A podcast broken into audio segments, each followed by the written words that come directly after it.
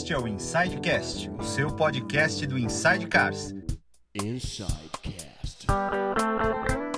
E ele tem o apoio de The Garage e betmais.com.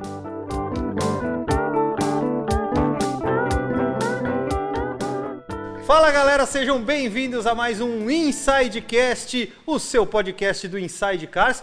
E hoje estou só eu, Lipe Paiga, sem a presença de Paulo Vaz, que está enfermo com Covid, mas nós trazemos aqui um convidado que é Guilherme Murad. Muito bem. Prazer, muito obrigado. Muito obrigado, Ali. Muito obrigado. Cara, em primeiro lugar, obrigado da sua presença aqui. A gente é amigo de sei lá quantos anos, é melhor nem Acho falar. melhor nem falar. Deixa quieto. Mais É. de dois anos. É mais de dois, é. Mais de dois anos. Mais de dois é ótimo. Bom, a gente se conhece há muito tempo e nós temos várias coisas em comum, como vocês vão perceber aqui ao longo dessa conversa. Mas antes de começar essa conversa, queria agradecer aos nossos parceiros do The Garage. Se você gosta de carros antigos e está em busca de gastar o seu dinheiro com alguma coisa legal que vai te divertir no final de semana, thegarage.com.br ou, se você quiser, lá no Instagram, arroba thegarage, underline BR. Porque eu falo cada hora de um jeito para agradar a australianos, troianos, a irlandeses Pra mostrar que você sabe usar todas as entonações possíveis É, da é- língua de Shakespeare. É, isso, exatamente. Tá vendo? Que coisa maravilhosa. E se você gosta de fazer aquela fezinha, já sabe, betmais.com, nossos parceiros dobram a sua grana até 300 reais. Tudo que você fizer no primeiro aporte até 300 reais, a grana tá dobrada. Então você já sabe, né? Gostei Só disso. depende de você para ganhar uma graninha a mais. Gostei. Cara, você entra lá, faz aposta, futebol, NASCAR, Fórmula 1, MotoGP, o que você quiser. É sensacional, até no golfe. Dá quiser. apostar em quem vai ganhar no Mal versus Murad? Acho que não, né? Não, isso Não, ainda, ainda não, não, mas ainda a gente mas a gente pode criar lá. essa categoria. A gente chega lá. A gente cria essa categoria. chega lá. Até porque é mais fácil, ia ser assim, tipo, paga mil vezes se o Murad ganhar. Porque a gente tem visto que esse mal versus Murad tem dado bem mais mal do que Murad. Não. Eu não perco. Eu não perco. Viu? Ele Só não- da minha mulher que mandou uma mensagem aqui que eu preciso comprar coisa. Então, é isso. É. Aqui eu perco. É. A, gente, a, gente, a gente sabe como é a vida Exato. de casado, né, amor? Beijo. É, Gui, Ela é uma santa, vai. A gente sempre chega aqui, cara, É. e, e pergunta pros caras como foi a tua história com carro, a tua vida, como é que você nasceu dá gostando medo. de carro. É, para você, acho que eu não preciso fazer essa pergunta, porque todo mundo que já assistiu algum vídeo seu, seja no Flat Out, no Auto Entusiasta, onde for, ou já te segue, te conhece de algum jeito, sabe que você é daqueles caras tarados. Eu tenho um problema e, sério. E que essa tara vem de família, Exato. né? A Um problema bem disso. sério com gasolina. É. né? Tô tentando me afastar, mas não, dá, Não. não dá. Na verdade, a gente só entra mais fundo É. quanto mais o tempo passa. E quanto como que eu vou dizer assim? É um buraco tipo areia movediça, né? Não, porque areia movediça você quer sair, né? Não, você tenta sair. Você falou Então, que tava tentando sair. não, você tenta sair, mas você quer sair na areia movediça e você não quer sair. A verdade é essa. Ah, é. é Entendeu? Então, quanto mais você Faz pensa assim, cara, agora eu sentido. comprei realmente o carro que eu quero ficar para todos os tempos, eu não quero outro carro. Legal, ótimo. Até aparecer a próxima coisa legal, né? É isso. É um problema acabou, Obrigado, sério. pessoal. Fim de... Não. É Mas é um isso. problema sério, É, é um isso, problema é sério. infernal. A gente, a gente, é, nunca, a gente nunca tá satisfeito. A gente fica satisfeito por um tempo. Aí quando você descobre uma outra coisa, você fala, mas aquilo. hum, Pois é, entendeu? Cara, e- e- eu- Cara, é um negócio complicado, né? Então, na verdade, não é. Começa a ficar cada vez mais fácil de entender. Pelo menos eu. Tô ficando velho, você também. Sim, Você já sabe muito bem. Quando a gente era moleque, a gente sabia o que a gente não gostava. sim. Mas a gente começa a gostar de Mas a gente não ainda. sabia o que a gente gostava.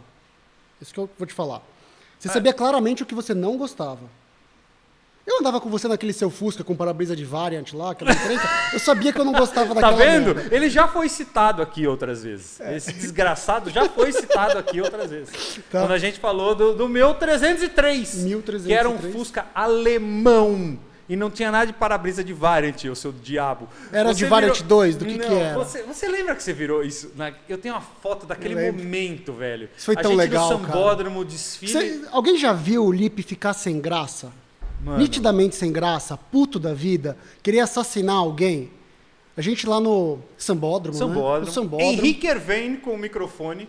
É. Por que, que ele foi do seu lado, eu não sei. Eu não sei, mas estava você dirigindo, eu de passageiro, seu irmão no banco de E trás. tinha mais alguém no banco de trás, eu não lembro quem era. Acho que era o Rago, amigo meu, mas É. não, não tenho certeza. Aí veio e. e- não, o Henrique estava apresentando, mas estava o apresentador lá do. do. Do Sambódromo, não lembro o nome do rapaz, que falava tudo bonitão. Sei, eu que lembro- fazia eu lembro apresentação muito bem lá. dele, é, mas não ele falou, não, muito bonito esse carro tal. Aí o Henrique Erveni falou do carro, não sei o que lá e tal. Aí ele veio, você tem algo a dizer? Eu falei, não, ficou legal a adaptação do para-brisa de Variant 2, né? Ele Não. falou isso, ficou todo mundo assim, ó. Hã? Aí eu olhei e fiz assim, mano, por quê, velho? Pô, Fusca Você ficou alemão, bravo velho, comigo? bagulho raro no Brasil, cara... Você ficou. Não, não fiquei. Você ficou bravo comigo. Não, Porque só- você ficou umas duas semanas sem falar comigo depois, mas tudo bem, passou. Não. Passou, passou. Fique- não por causa disso. Eu, Ou talvez porque eu quebrei o seu nariz, Você mas- quebrou meu nariz, eu continuei falando com você, velho. Isso não tem, não tem. Bom, mas vamos, vamos voltar. Vamos lá, vamos lá. É, vamos, vamos botar quando você, sério. quando você se deu conta de que você curtia carros, não, não quando você de fato, porque a gente quando é pequeno pega uns carrinhos, começa a brincar, e- mas quando você Quando eu vi que era um problema sério. é, não, quando você é, falou, puta, é legal, eu gosto de ir com meu pai ver os carros dele, eu gosto de ir no galpão, blá, blá. como é que foi isso? Cara, é uma coisa muito difícil, né? Porque eu lembro. Eu não tenho lembrança sem carro. A lembrança É, mais imagino. cedo que eu tenho é. Meu pai. Era um carro velho. Claro. E em 89 era um Camaro 74. 15 anos de idade. Sim. Hoje o carro, da, carro que eu uso, né? Tem É. mais que isso, mas tudo bem. É. É, um Camaro RS 74, que tinha sido do Dick Farney. Copacabana, precisa. Que beleza, hein? Era, Ô, era louco. chique a porra do Camaro. E meu pai comprou... cor era? Quê? Que cor? Era uma cor escura metálica. Eu não lembro se era um marrom Verde. metálico ou um azul escuro metálico. Tá. Eu lembro pouco. Eu lembro que a placa era RS 7744. Nossa, placa amarela. Já, já entregou a idade, né? Também 89, né? É, isso aqui Já é falei. A, a placa, Aí- a placa cinza só veio em 90. Exato. Tranquilo. Aí eu lembro a gente 91. voltando da casa de um amigo do meu pai em São Caetano, duas horas da manhã. Meu pai com dois filhos, né? E ah, tava, e, e o Ale tava com você também. Sim. Tava você, teu pai e o Ale. E o carro quebrou do lado do. Caramba. o ginásio do Ibirapuera. E Sei, o... deixa que eu empurro lá. É. Não, O não, não deixa que empurra, mas pra cima. Entre o ginásio do Ibirapuera e o quartel do exército ali. Sei. Quebrou ali. E a cena que eu lembro, eu não lembro de- da casa do amigo do meu pai, eu não lembro do carro quebrando, eu só lembro da minha mãe abrindo a porta, botando eu e meu irmão pra fora e gritando com meu pai: Você arruma essa porra, puta que pariu, isso é hora de quebrar carro na rua. Eu vou embora, vou chamar um táxi, eu vou embora. E aí meu pai parou um táxi, era um Passat, eu lembro que era um Passat. a Ah, sua mãe tava junto. Minha mãe carro. tava junto Ah, tá. Entendi. né? Botou a gente no carro e a gente foi pra casa, entendeu? Aí, próxima memória, próxima memória que eu tenho é, tipo, meu pai quando comprou um Oldsmobile 62 conversível, Caramba. um F85. Eu lembro muito. Cê- Eu, cê- eu acho que eu lembro desse carro. Ah, não, Cara. eu lembro de um. Era um Rocket 88, eu acho. É, mas eram 50, já eram uns 1050, mais Tá, novo. é. E aí eu lembro de. Meu pai chegou em casa e a gente foi buscar o meu irmão na escola. E aí, obviamente, eu estava no Colégio São Luís, ali na Uhum. Paulista, tem uma rua dentro do colégio, né? O carro quebrou na rua dentro do colégio. E, e- E fechou todo Bloqueou mundo. o trânsito, é. Bloqueou o trânsito. Bacana. Então, assim, as memórias sempre foram desse jeito e sempre com gritarias da minha mãe, com meu pai, porque o carro quebrou esta merda. Onde já se viu, Alexandre? Duas crianças pequenas quebradas na rua. E a história se repete, né? A história se repete. Sim, claro. Mas então, a vida sempre foi pontuada com, com carros. E sempre foi o motivo do que a gente fazia no fim de semana. A gente ia levar o carro na oficina, ia visitar algum amigo em alguma oficina. Os amigos do meu pai também eram amigos de carro.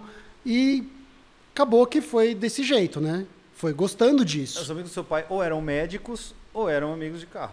Então, ou eram amigos de carro, ou eram uns amigos esquisitos que não falavam de carro. Que aí eu descobri depois, quando eu cresci, que eles eram médicos. Ah, Entendeu? Os amigos esquisitos que não falavam de carro que não médicos. falavam de carro. Entendi. Eu lembro de na casa de um amigo do meu pai e eu e meu irmão saímos lá aterrorizados. Puta que pariu, que puta apartamento! Que negócio é esse? Eu falei, pai, por que, que a gente não mora apartamento assim? Ele falou, filho, porque ele anda de Monza. Ah! Ah, entendi. Entendi. Entendeu? Então, beleza. Entendeu, Cauê? fica o Chevrolet na garagem, É. fica lá o Fordinho. Nessa época a gente tinha um monte de carro americano, então a gente entendeu que a escolha de vida em casa tinha um apartamento legal, tudo, mas o hobby da família era Sim, carro. Não era sim. ter um mega apartamento com piscina e o caramba quatro. Cara, que animal, hein, velho? Entendeu? Então era um negócio esquisito. A gente. Era normal. Tanto é que ficou normal que. Vai. Eu acho que essa fase você já pegou, né? Meus pais são médicos, eu fui fazer medicina. E eu larguei medicina para fazer engenharia mecânica. Eu, eu, eu, eu acho que eu te conheci bem nessa hora que você tinha Nessa largado, época, nessa largado época, a medicina. É. E. Foi, Ninguém achou estranho. quando você comprou o, o Berlim Go? Berlingo, isso aí. Então, isso aí. Nessa época, cara. E. Ninguém achou estranho. Quer dizer, meu pai ficou muito puto. Né? Minha mãe ficou muito puta, mas passou, né? É, Porque- mas, aí, mas aí, aí, aí, aí eu entendo um pouco deles, né? Que talvez ele pensasse assim, pô, ele estava fazendo uma faculdade, uma profissão que podia dar grana para ele tra- comprar, o, fazer o é, hobby eu, dele. eu sei que eu errei, entendeu? O legal é ter carro, não fazer carro. É, porque aí ele se formou em engenharia, certo? Certo. E aí eu fui trabalhar na indústria. Né? Antes eu fui trabalhar como jornalista. Eu tive esse desvio de caráter também, né? É, então. É, eu, eu que fu- fui fazer administração de empresa e depois fui, pra, Então. fui ser A jornalista. gente fez todos os caminhos errados para chegar lá, mas. É. Então, mas aí eu fui trabalhar na indústria, descobri que um cara que gosta muito de carro pode sobreviver na indústria, mas não tem uma vida longa. Não, ele pode até sobreviver. É que você, o- pelo que eu vejo, quem, o cara que é entusiasta não consegue botar o entusiasmo dele nas coisas que ele faz dentro da indústria. E eu acho que esse talvez Então. seja o maior problema da indústria. De, é, o que eu vejo, eu vejo gente que, que gosta trabalhando dentro da, da indústria. Mas não desenvolvendo mais. É, o, o- aqui, grande negócio é que eu hoje vejo uma fábrica de carro e porque porque muitas das pessoas que estão lá dentro são contratadas pela experiência que eles têm, não no setor automotivo, mas alguma outra na- coisa. naquele cargo. Então, se for uma fábrica de lava-louça e ar-condicionado, ou for uma fábrica de carro, dá exatamente na mesma para aquele cara que está lá. Agora, para gente que curte, Sim. esse é o problema. Não, é que aí o problema é o seguinte, né? Você tem áreas de desenvolvimento, você tem muita gente que gosta muito de carro. Ainda existe, essas pessoas existem. Não, é- Estão lá, trabalhando, É. mas debaixo de alguém que vem de uma posição assim. E geralmente a parte de cima das empresas, né, as que definem o que você vai fazer, são de pessoas que não gostam do produto. Não gostam do produto. Não, o cara. o- é- Você quer uma coisa mais número, bizarra? né? Você quer uma coisa mais bizarra do que hoje a gente ter um sem número de fabricantes? Se quiser, eu posso citar nomes, mas talvez não seja tão legal. Fazendo propaganda anti-carro. Não, eu não sei, nem sei de quem você está falando. Eu não quero nem. Existe uma, um montador que faz propaganda anti-carro? Existe. A Volvo faz propaganda anti-carro, sem carro. Tira carro da propaganda, Ah, é. é, bota um tênis num salão do automóvel e não põe carro, entendeu? Você tem uma GM que hoje, cara, pra mim é a coisa mais bizarra do mundo, né? É, a gente tá nessa, a gente tava até comentando disso, que o mais legal são as pessoas e as histórias delas. Uhum. Tudo que importa nessa vida é gente e as histórias que elas vivem. Claro. Então, você não liga para como que eu vou dizer assim, os carros ou qualquer outra máquina que você considere, computador, qualquer coisa que o homem faz, na verdade é só um enabler da história da pessoa. Sim, claro. Só que há muito tempo a gente vem focando nas máquinas e não nas histórias das pessoas. O que que é o legal do carro? O carro é legal como uma ferramenta de liberdade. A nossa geração teve isso. Sim, sim. Entendeu? Fez 18 anos, pegou um carro. Porra. Cara, que Maravilha, perigo era é. gente solto nessa cidade de São Paulo 20 anos atrás. um perigo mesmo. a gente já chega lá. A gente chegar lá. né? E a gente sobreviveu até hoje. Sim! Entendeu? Sim. Funcionou. Só que hoje. Sem abrir airbags, o que é melhor. Exato. É, Não, é, com você não teve airbag. Com você não teve airbag. Não, eu não abri airbag Não, nenhum. não, mas tudo bem. Depois a gente conta essa história. É, mas hoje, a gente cresceu valorizando essa questão da liberdade do, do veículo, Sim, da, da- do que ele te proporcionava como uma ferramenta para ir viver uma história, é. para ir conhecer gente, para ir conhecer lugares, para criar suas histórias. Hoje, por alguma coisa bizarra, a gente não, a gente eu digo, né, o mundo como Sim, um sim. todo, não vende mais o carro como um enabler de histórias. O carro virou um problema. Ele é vendido como um problema. Sim. Ao ponto que a GM, que já foi. Um a- problema que você precisa, teoricamente, né? Eles falam, é um que tá problema errado. que você precisa. É, Eu-. Ninguém precisa de um problema. Eu Não. quero um problema. Então você tem que alimentar o querer. A GM hoje fala que o objetivo dela é zero mortes, zero trânsito A Volvo também. e zero emissões. Cara, Isso é quando você impossível. chega. É só, é só se ela fechar a porta e parar Quando, é, quando você chega para reduzir no máximo isso, é a mesma coisa falar que o seu objetivo é acabar com o CO2 no planeta. Você está emitindo CO2 agora enquanto Sim, conversa comigo, enquanto então vamos te matar, né? É, vamos. Vamos. Tranquilo. A gente acaba, acabou aqui o programa. Vamos, de- vamos- Entendeu? É. Acaba o CO2.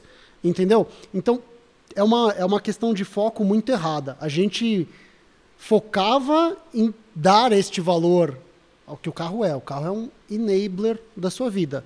Sim. Entendeu? Como hoje se vende o telefone. O Sim. telefone não é para telefonar. Não. É porque o, os já aplicativos já foi. Aliás, as pessoas, quando liga, é estranho, né? É, já é esquisito. Bem esquisito. Mas hoje ele é um enabler do tipo, ele chama um carro para te levar a um lugar, ele chama comida. Ele manda mensagem para uma pessoa, você pode combinar alguma coisa. É por isso que tem telefone que custa 15 pau, sei lá. Exato.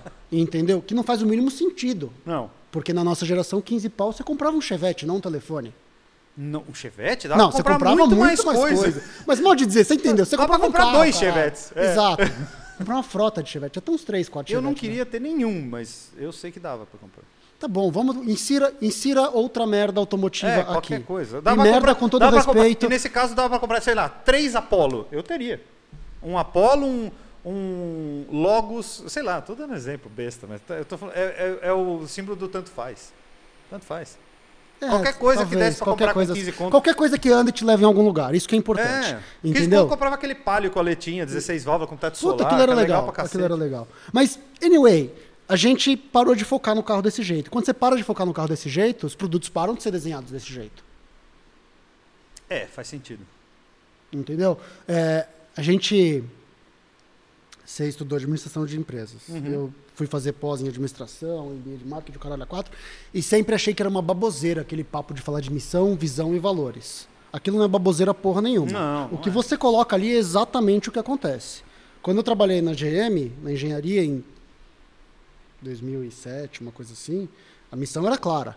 Produzir, é, desenhar, produzir e vender os melhores carros do mundo. E quando foi que foi os melhores carros do mundo? 2007. Não, e os melhores Se carros do você mundo pegar os onde? produtos que a GM soltou nesse período, eram carros interessantes. O primeiro Cruze Não, era bom. era um carro bom, Uhum. entendeu? Nos Estados Unidos, as Corvette C5, C6, C6, né? C6 Seis. são dessa época, entendeu? Camaro, é, até aquela porra do Cobalt americano Supercharger lá, o SS. Sim, sim, sim. Entendeu? Vários produtos interessantes saíram naquele período. Na Europa, o Opel Insignia, que era um produto competitivo, vai, em 2009. Sim, sim. É que ele continuou sendo empurrado até até ele passar muito da, da validade, né? Até, até Stellantis. Exato. Mas pode dizer, entendeu? Naquele período, a GM que nunca foi, quer dizer, nunca, já não era alguma coisa há 20 anos, voltou a ser, voltou a ser alguma coisa. Uma É, força a ser voltou reconhecida. a ter um foco. Entendeu? Os Cadillac CT, SV, essas Sim, porras sim, são sim. tudo dessa época. E são produtos interessantes. Num belo dia que alguém falou, não, nosso objetivo é zero acidente de trânsito, zero emissão e zero tráfego, cara, acabou. Perdeu a graça. Não, e aí você não precisa mais comprar carro, você pode chamar um Uber. Exato. E aí ninguém vai querer Pelo comprar seu o seu novo carro. enabler. Exato. E isso aqui, cara, é legal, é prático, eu admito, é útil, mas me irrita. Meu moleque passa o dia inteiro nessa porra e Ah, A minha filha, se eu deixar, ela fica também. É Então. que eu botei um, um bloco de tempo ali. Dá meia hora, desliga. O bagulho trava. depois você me ensina isso. ensino. É que eu fácil. vou fazer. Ah, não, é de três toques lá? Não. Bom, preciso pensar Não. alguma coisa. Depois ele você ele é. trava de. Plá, limite de tempo atingido, não tem mais. Só digitando a senha. Mas será que eu consigo Digitar a fazer isso senha no três celular? vezes trava. No tem- celular da minha esposa, porque é ela que dá o celular pra ele. Mas tudo bem. Dá. Tá, então beleza. Então eu vou descobrir. Mas tudo Tá. bem. Mas a merda é que hoje, isso aqui é o enabler, você não vai poder tirar o acesso dos seus filhos disso, porque eles vão precisar disso Sim. e ninguém mais vende a Para ideia. algumas coisas, claro, mas você não vai precisar dele ficar assistindo YouTube Kids. Não, isso entendeu? não, isso me enche o É, saco. Não.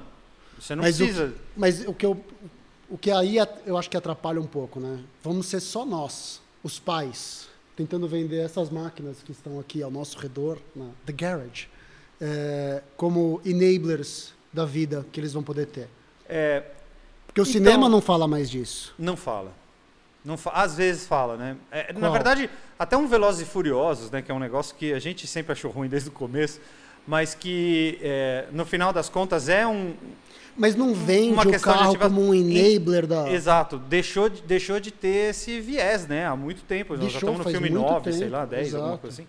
E, e- e parou. É, vou, vou te dar um exemplo besta. Hoje eu fui levar o Voyage do Alê, do meu Uhum. irmão, que ele largou aí, tá, tava lá em casa e tal, e eu fui levar lá no Afonso. Tá. E aí eu fui levar lá na escola, que é lá do lado, e na volta deixar o carro. Aí eu falei, ah, não, eu vou deixar o carro lá, filho, eu vou voltar de, de Uber. Ela falou assim, por quê, papai? Eu falei, porque a gente vai deixar lá, porque uma pessoa vai ver o carro e tal. Aí ela, mas eu não quero que venda o Voyage. Eu falei, então liga pro seu padrinho e fala para ele que para ele te dar o carro de Exato. presente, filha. Mais Ela falou, mas eu gosto dele, o banco é tão macio e ele acelera tanto. Você entende? Ela tem um, um- um- Sim. um- mas porque eu tenho. Porque a Vanessa porque é- já teve, porque talvez. é o jeito de se aproximar da gente. É, Que é muito legal, porque você tem uma menina e a menina é louca pra se aproximar do pai. Do É. pai. Os do- meus dois moleques querem que eu me exploda. Né? Ah, é Mas agora. Mas, tá agora, mudando, depois né? passa. Mas eu não quero que eu seja a única coisa que faça eles gostarem de carro. Cara, meu pai ama carro. Eu entrei nesse meio por causa dele. Sou eternamente grato por isso. Sim, Mas eu sim. não gosto de carro só porque meu pai gosta. Sim, inclusive você nem gosta das mesmas coisas que ele necessariamente. Exato. Claro que tem Exato. várias, vários, é, vários pertence, né? Exato. Vários, várias coisas Até em comum. porque, Mas porque carro é uma, é uma. acaba sendo uma construção pra gente. Né? É, você deve lembrar, quando a gente andava, eu achava tão ridículo os caras andar de Maverick, essas coisas. Que eu achava, meu, que bosta de carro, que carro sem graça. Tinha um monte de carro. Os Fusca que você gosta, eu também nunca entendi. é, eu né? também não, na verdade, mas Então, mas é fácil você entender. Talvez não seja o Fusca para você, mas, mas você vai entender onde eu vou chegar. Cara, hoje eu tenho um Twingo. Igual o carro que eu usava na faculdade. Uhum. Hoje eu sou aquele cara que ninguém entende, sentado no trânsito, feliz da vida andando de Twingo. É. Por quê? É uma viagem no tempo. É. É, é ser- um deve ser jeito de isso- me ligar com aquela época. deve ser por isso que a gente comprou um Tempra Stile. Então, A gente, a gente, nós no Inside Cars estamos refazendo um Tempra Stile que estava parado há você 12 deve anos ter uma no Tempra. memória com o Tempra. Eu gosto de Tempra, sempre gostei. Então. Meu pai teve Tempra, meu o pai Bruno teve dois lá, Tempra. você lembra do Bruno? Sim, claro, O falei Bruno- com ele, inclusive. Então, é, o Bruno tem um e eu nunca entendi vendeu, aquela ele vendeu, merda. ele vendeu. Vendeu, é. Vendeu. Mas ele, eu nunca entendi a merda dele querer um tempo, porque meu pai teve. Na um verdade, ele Tempra. teve três Tempra ao É. mesmo tempo, né, o ele Bruno? tem um Porque o monte, Bruno, cara, eu já Bruno, perdi a você, você não é normal. A gente você te adora, Bruno, É. mas, mas você é esquisito. É. Mas É. é. a verdade é a seguinte, cara. É, você compra. é, Aí é onde a sua filha gosta de carro hoje. Porque aquele carro tá marcando ela de alguma forma, que lá no futuro ela vai achar legal ter alguma É, coisa sim, que sim, traga sim, ela no tempo. sim, sim. Entendeu? Que é a ligação pessoal. Tipo, eu, eu, vou, eu vou falar, né? Pode cancelar. Eu, me eu, eu odeio Monza, cara. Quero distância de Monza. Ah, não tenho ódio, mas, Mas, eu, não eu não gosto. Não, pra mim não funciona. Só que meu avô materno teve um, fase 1, Mas e 84. Santana minha, minha mãe teve e não gosto. Mas tudo bem. Mas eu não tenho... Não, asso- mas você não tem o ódio que você tem do Monza, é isso? Acho sem graça. Ah, não. Mas, mas você entendeu, você entendeu. Sim. Tudo bem. E minha, meu avô paterno também teve um Monza dos últimos, Tubarão, 92, uma merda assim. Então, eu tenho duas ligações fortes afetivas com Monza, que eu admito que uma vez eu fui no, no evento em Vinhedo, lá, que era o evento de Lindóia, que foi para Vinhedo, e aí no meio dos carros à venda tinha um Monza 84 fase 1, Zero. zero, impecável. Né? E Hatch? eu tava sedã. Sedã? E eu tava lá com o Marco Antônio Oliveira, lá do Flat Out, o cara que escreve com o Barata. Uhum. Ele é. Você precisa conhecer gente boa demais. Dos nossos. E aí ele parou, me cutucou e falou: Meu, que você tá olhando um Monza? Você tá bem? Né? E eu, É. Cara, eu tava com a cara dentro do carro, sabe, o olho, o olho marejado já, porque se, botei a cara lá dentro. Eu lembrei do meu avô dirigindo, a minha avó no banco do passageiro, eu sentado no meio do banco traseiro, passando do lado da Carmanguia, indo para Santos com eles, entendeu? Veio todo aquele pacote. É isso, é isso. E aí eu olhei o preço do Monza, e aí eu fiz conta, e eu falei, puta que pariu, eu vou comprar um Monza, esse negócio não vai dar certo. Tudo isso passando na minha cabeça, ele falou, cara, você tá bem? Você tá bem? Ele falou, meu, eu, eu acho que eu preciso ir embora. Ele falou, por quê? Porque eu tô com vontade de comprar um Monza. Ele me arrastou para fora. E ele falou, cara, ninguém merece a dor de acordar de manhã com um Monza em casa. Mas é verdade. Ah, não, mas não é tanto assim. Mas pô. é, mas você entender, é um carro que eu não gosto, não, já dirigi, não, não vejo graça, não, não funciona. É. E pra mim a questão de direção é muito importante, porque por exemplo, a Alfa, a Alfa para mim é, uma- é como que eu vou dizer isso de uma maneira que eu não pareça um porco chauvinista? É sexo. Não tem como não parecer, mas Porque- também não tem como definir sem ser desse jeito. Exato, é uma coisa meramente sensitiva. Sim, entendeu? sim, sim. Eu não tenho uma ligação psicológica, histórica, familiar com o Alfa Romeo. A lembrança que eu tenho de Alfa da minha juventude era que eu andava de Civic VTI e um babaca de um amigo meu andava de Alfa 145, né? Dois, dois. Era você e o Sérgio Dafra. Você lembra do Sérgio? Aham. Então, é, vocês dois andavam de 145. O entendeu? Sérgio tinha. O Sér- a minha mulher fala do Sérgio até hoje, porque ele levou ela pra andar naquele 550. O que, que era? O Chamonix? Que É. O? Chamonix. Era um Até hoje Chamonix. ela fala, lembra Tá com o aquele até Porschinho do amigo do Gui? Que, eu- Tá com o pai dele até hoje, cara. Tá com o pai dele até hoje. que legal, meu. É. Legal demais. Legal demais. E, cara, não tem essa ligação, grande ligação com o Alfa Romeo, mas eu sento lá e é uma coisa sensitiva. É visceral, né? É visceral. E aí eu consigo entender. Então, na minha cabeça, eu- eu vejo esse negócio de gostar de carro de duas maneiras. Três, vai. A liberdade, que está intrínseca em todo o carro, que é Sim. a base. A memória afetiva, que você tem o carro por algum momento histórico. Cara, por que, que eu tenho um Twingo? Porque é um canhão de andar? Não, porque Não, eu e, ando e- no e Twingo. aí a gente está e- falando de carros antigos, não está falando de carro novo que você entra na concessionária e compra. Né? Nesse, Exato. nesse ponto. Mas é o que vai sobrar. É, é. Só vai sobrar quando for por esses dois motivos: por prazer ou por memória afetiva. É isso. E o carro novo, memória afetiva ele não vai te dar, porque ele é novo. A não ser que ele fique na tua família 10, 15 anos, alguma coisa Quando assim. ele virar antigo, É. ele vai te dar memória afetiva. É. Novo ele não pode ser. Então o único caminho que eu vejo para o carro se tornar relevante é nessa essa área do prazer. Só que ninguém está focando nisso. Ninguém. Zero. Ah, tem. Tem gente focando e investindo. Tem Gordon Pegando- Murray. Não, pegando. É, tá bom. Mas pegando carro velho e vendendo como novo. Ah, Singer. Ah, Todos. Como chama? oficina Alfa? A, da Alfa, Alfa Holics. Alfaholics, é. É, aquela oficina Fioravante que pega testarossa Sim. e, o, e faz. o, o doido lá do. do Porsche 928 que saiu agora. Sim, o, o, tudo. a- o próprio Gambala, que pega o Porsche Tudo. novo e faz um Exato. carro novo em cima todos, do novo. todos. Mas ele É. faz usando um velho para para não ter que usar essas leis bizarras que a gente tem hoje Sim, que, sim, sim. que travam a porra toda. Entendeu? Então, E aí vende por um milhão de dólares e beleza. é legal. E aí Tipo, só o rico pode ter. Então, é. Cara, você sabe que é, eu me lembro de uma entrevista do Bob Lutz. É. Pra quem não sabe quem é o Bob Lutz, ele foi um cara muito Master influente. É, Mister. Foi ele, meu chefe. é- ah, foi na, na Eu GM. na GM, ele era o É. topo, né? É, ele foi presidente da General Motors, foi presidente da Chrysler também, né? Se não me engano. Não, o Bob Lutz foi vice-presidente de desenvolvimento da GM. Antes ele era vice-presidente da Chrysler. Chrysler, isso. Mas ele também foi chefe de produto na Ford, Na Ford, é. na BMW Ou e seja, na Opel. O um cara monstro. era Pica. É. Pica. often wrong, seldom in doubt. É, e eu, e eu me lembro muito de uma entrevista que eu li dele, de um trecho maravilhoso, onde ele dizia assim: as pessoas estão esperando um futuro para os carros que os carros não têm. Os carros vão ser um dia para o ser humano como são os cavalos hoje para nós. Os cavalos foram meio de transporte e passaram a ser um. A gente continua andando a cavalo, mas por lazer. A gente se diverte, a gente faz é, hipismo, a gente, a gente não anda a cavalo como meio de locomoção e muito provavelmente o carro vai ser esse ponto. Vai, ele falou, cara, você vai acabar entrando num monorail da vida, mesmo que seja uma célula só sua, você vai sentar a bunda lá e vai, é um trem infinito, sei lá. Ele falou, isso pode acontecer. E o carro vai ser a diversão, vai ser a brincadeira. Eu- Cavalo é barato? Não. Carro também não é. Mas eu, eu concordo em partes com isso. Eu, eu respeito o Lutz pra caralho. Assim, mas tem uma grande falha nesse raciocínio. Porque o cavalo passou a ser esporte, algo guardado para ser usado num momento especial, quando você substituiu ele como máquina de transporte. Você não substituiu o carro. Você não, Não. tem condição de substituir o carro. Por enquanto, não. Não vai saber os não há uma ideia.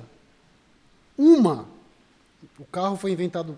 Vai, vamos arredondar. Vai Não 150 existe uma. anos. Chama Hyperloop, mas é difícil você botar um ser humano lá dentro e fazer o negócio funcionar. Cara, até essa porra existir e começar a ser usado, ele não existe. Eu quero uma ideia viável de algo que substitua o carro.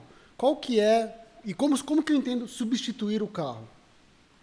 Tá ali, parado, me esperando. A gente terminou aqui, eu vou entrar nele, vou vou ligar ele, eu vou para onde eu quiser. Sem ter que esperar ninguém. Você tem que esperar nada. Se eu precisar parar para comprar as coisas que minha mulher pediu no supermercado, eu vou parar para comprar. Entendeu? Vai guardar no porta-malas e vai levar pra casa. Se der a louca, eu vou fugir, vou entrar no carro, vou, vou até fim do mundo. Tá, vou até Bahia, vou até onde Acabou a quiser. gasolina, eu paro, ponho mais gasolina, abasteço e continuo a minha viagem sem depender de nada nem de ninguém. Liberdade. O cavalo era liberdade. Uhum. O cavalo tem esse quesito de liberdade. Você para a hora que o cavalo cansa. Você para a hora que você cansa também. Sim. O cavalo é um animal, então, né? Mas E às vezes o cavalo cansa depois do depois de cara você. que tá em cima. Exato. Então, é, você precisa substituir essa questão do carro. Você não tem substituto para o carro. Não adianta o que vão te falar. O Hyperloop não existe. É um. Até o momento. É, Sim, é um. Se eu falar que o Hyperloop existe, eu, vou, eu tenho que te falar do mesmo jeito que já existe hidrogênio barato, com muito menos consumo de, de energia, porque tem uma planta pequenininha no interior da Alemanha que hoje faz Sim. hidrogênio e carbono Ah. com um mínimo de energia e, e pode ser usado para combustível. Legal, mas assim, a uma escala Uhum. desse tamanho. Sim. É, não há um substituto para o carro. Não adianta que vão te falar. Ah, o carro é uma velharia, é um modal de transporte. É, como é que é que é o termo que eles usam? Mobilidade. Amigo, chamar carro de mobilidade é fazer tudo errado. É. Eu acho que tem muita coisa que é mobilidade, mas eu acho que o carro, carro não é apesar só dele te mover, ele não é só mobilidade. Ele Esse não é o ponto. é só mobilidade. E aí você começa a fazer uma mistura de histórias, porque hoje o mundo é feito de histórias e não de realidade, né? A gente inventa um monte de coisa. É, pra- é, as pessoas inventam storytellings para contar coisas que não existem para te convencer de coisas que eles querem que você faça. Exato. De, mo- de Então- modo geral, eu tô falando não só de carro, eu tô falando Exato. de tudo. Mas em tudo. Tudo. Tudo, tudo que você pensar. Tudo virou então marketing. você conta a história de que carro é mobilidade e a mobilidade do futuro é elétrica. Cara, Cê- desculpa, mas eu não acredito nisso. Eu, eu acho que vai existir carro elétrico. eu acho que não é nenhuma questão Vai de sempre- acreditar, Lipe. É questão de não ser Não realidade. vai acontecer, é física. Entendeu? Tem limitações da história toda. Ninguém conta essa história por inteiro. Por que, que ninguém conta essa história por inteiro? Porque ninguém entende essa história por inteiro. Bom, eu, você sabe que eu nunca. Só É. te interromper só um segundo, porque é, é sexta-feira, agora, nós estamos. Hoje é segunda-feira, tá? Sexta-feira agora eu estava com Juliano Barata e, e a gente entrou nessa conversa por acaso e, eu, eu, e ele me falou uma coisa muito interessante Hum. que eu não tinha pensado. Ele falou, cara, essa coisa de elétrico é uma puta forçação de barra da indústria automobilística europeia. Porque eles são absolutamente dependentes de fontes de petróleo que eles não conseguem produzir. Eles são dependentes de Venezuela, de Estados Unidos, de Rússia, de Arábia Isso não é Saudita. da indústria Isso não está lá dentro. Isso não vem da indústria automotiva. Vem da onde? Política. E por que, que a política se interessa em transformar para não depender desses países também? Exato. Basicamente, mas assim. Você já conversou com um deputado? Não. Tenho o menor interesse, na verdade. Exato, eu também não. E eles também não têm o mínimo interesse de conversar com a gente. Uhum. né? Mas não há nada que saiba menos de um assunto do que um político legislando sobre aquele assunto. Hum. Isso é fato. E aí você junta um monte de histórias de narrativas. Eu não vou entrar no mérito da coisa. Mas eu vou entrar no mérito da coisa mesmo, né? É, claro. É, eu vou ter que entrar no mérito da coisa. Tem um cara que eu gosto, não sei se você já leu, que é o LJK Setright. Leonard Setright. Não. Em inglês, Dakar. Cara. Drive On. O livro chama Drive On. Tá bom. Social History of, Automo of Automobiles. Ele é um tratado explicando de como o automóvel influenciou, a cultura influenciou o automóvel e vice-versa. É, é muito legal. E lá ele Deve fala. ser um- animal. É, é sensacional. Sim, Você tem que ler, porque Ah, Will. te faz entender um monte de coisa e transforma como você vê algumas outras coisas. Desse livro saem pérolas como o navio matou o automóvel. É, tá, eu entendo por quê. Porque era muito legal você ter um Fiat pequenininho para rua estreita, sobe e desce, sobe giro rápido, não sei o que lá, e uma barca americana daquele tamanho. Quando você precisa fazer um Fiat, que é do tamanho de uma barca, e um carro, um Chevrolet, que é pequenininho para andar na Itália, você meio que perde a noção das coisas. Mas tudo bem, não era onde eu queria chegar. Ele fala uma coisa lá que ele, de um modo muito interessante, ele era um cara muito religioso, ele falava que ele não sabia o que era pior. Se era o ser humano achar que ele tinha condição de influenciar o clima do planeta, ou pior ainda, achar que a gente podia fazer algo para evitar uma mudança do clima do planeta. Eu tenho uma visão meio. Não, eu. a gente eu- é passageiro nessa porra. É, é. A gente é passageiro. O clima vai mudar, a culpa pode ser nossa, pode não ser nossa, a gente não tem como E a saber. gente não tem nem como provar, né? Não tem nem como provar. Não- Não, tem não como há saber. prova de que ah, a gente- O mundo está esquentando. Meu, a gente controla a temperatura do planeta há 150 anos. Isso Gui, é dois segundos. Você quer a maior loucura que a gente teve nos anos. final dos anos 80 e começo dos anos 90, com o buraco na camada de ozônio? Hum. Sim. Aquele buraco sempre teve lá, pessoal. É que o ser humano não tinha descoberto ainda. É, então, Não foi a gente que causou. a gente, a gente é. A gente é um bando de gente desesperada e preocupada com um monte de coisa que não que a gente tá não tem que se preocupar. controle, exato. Que a gente não tem que se preocupar. Mas isso é do ser humano, eu É acho. do ser humano. O ser humano tem um, Só tem que um aí- quê de controle, né? Querer controlar Só que coisas. aí a gente quer controlar. Aí que, que como é que o legislador pensa? Ah, eu tenho um problema, é só fazer uma lei contra isso.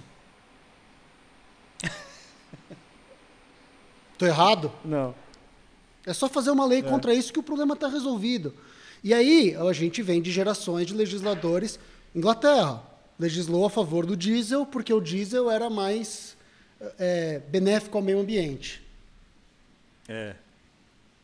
Já se viu que não era bem assim, voltaram atrás. E um monte de gente que teve que comprar e andar com aquela coisa fedorenta por anos se ferrou, porque perdeu dinheiro, não pode usar. Entendeu? Você não tem nenhum carro diesel? Graças a Deus não. Não, eu também não. Graças, eu já tive uma, uma L200, não sei se você lembra. Eu lembro. Uma merda. Não sei por que que você teve aquilo, mas. Eu também não, mas era, mas era legal, porque enchia o tanque com 70 reais e eu dava um mês. Era a única coisa legal daquela Tá. merda. Né? E era legal Anda, eu porque prefiro era. botar 70 por dia. Exato, exato. E era legal porque era tração traseira, sem peso na traseira, pneu careca. Eu tive uma Aprendi. Ranger V6. Exato, aprendi, aprendi muito. É. Foi um aprendizado legal.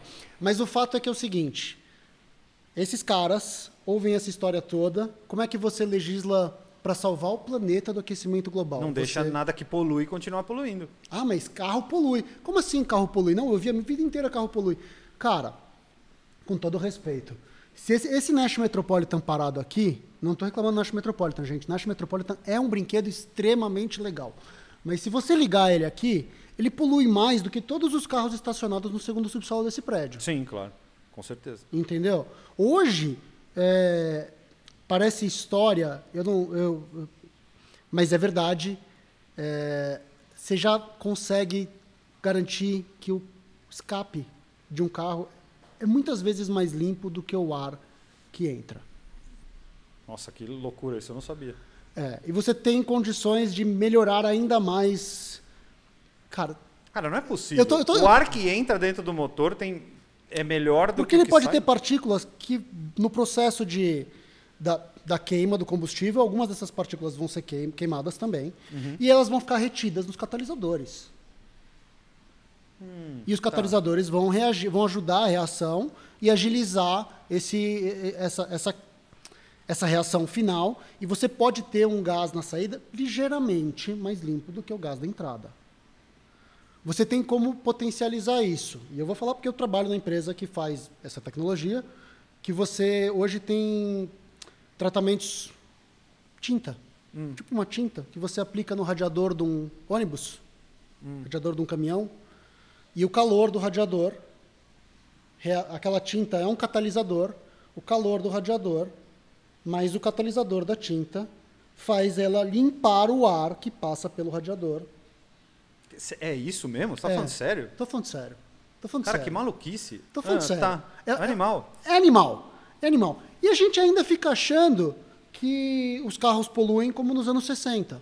E não é verdade. Não, não, não. Eu, eu- acho, eu acho que o grande, o, grande problema é você colocar é, o carro como o único vilão dessa merda.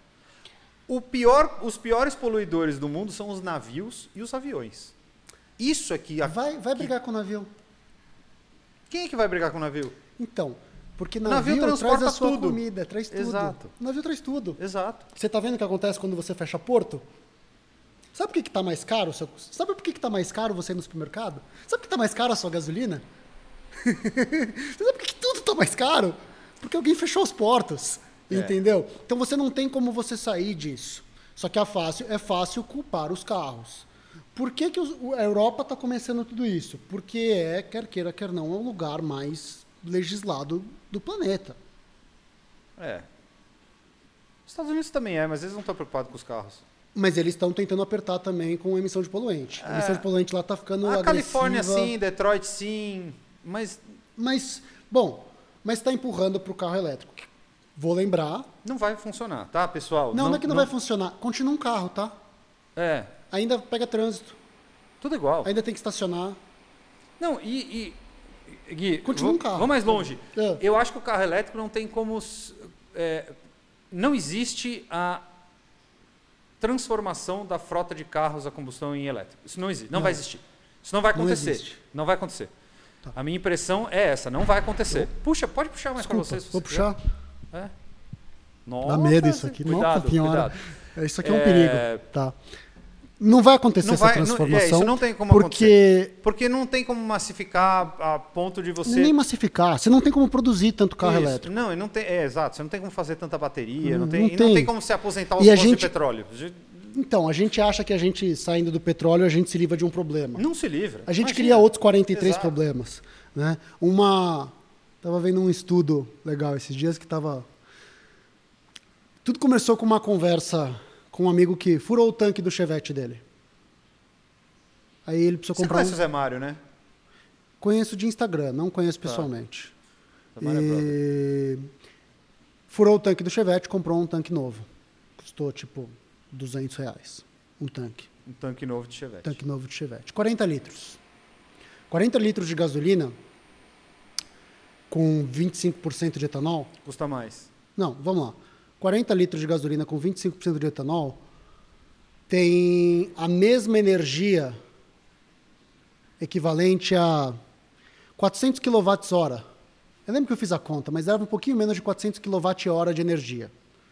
Se você considerar 30% de eficiência do motor a combustão, hoje vai até um pouco mais, mas vamos ficar no exemplo do Chevette. Vamos ficar no 30. Vamos ficar, 30%. Você está falando de 120 kWh.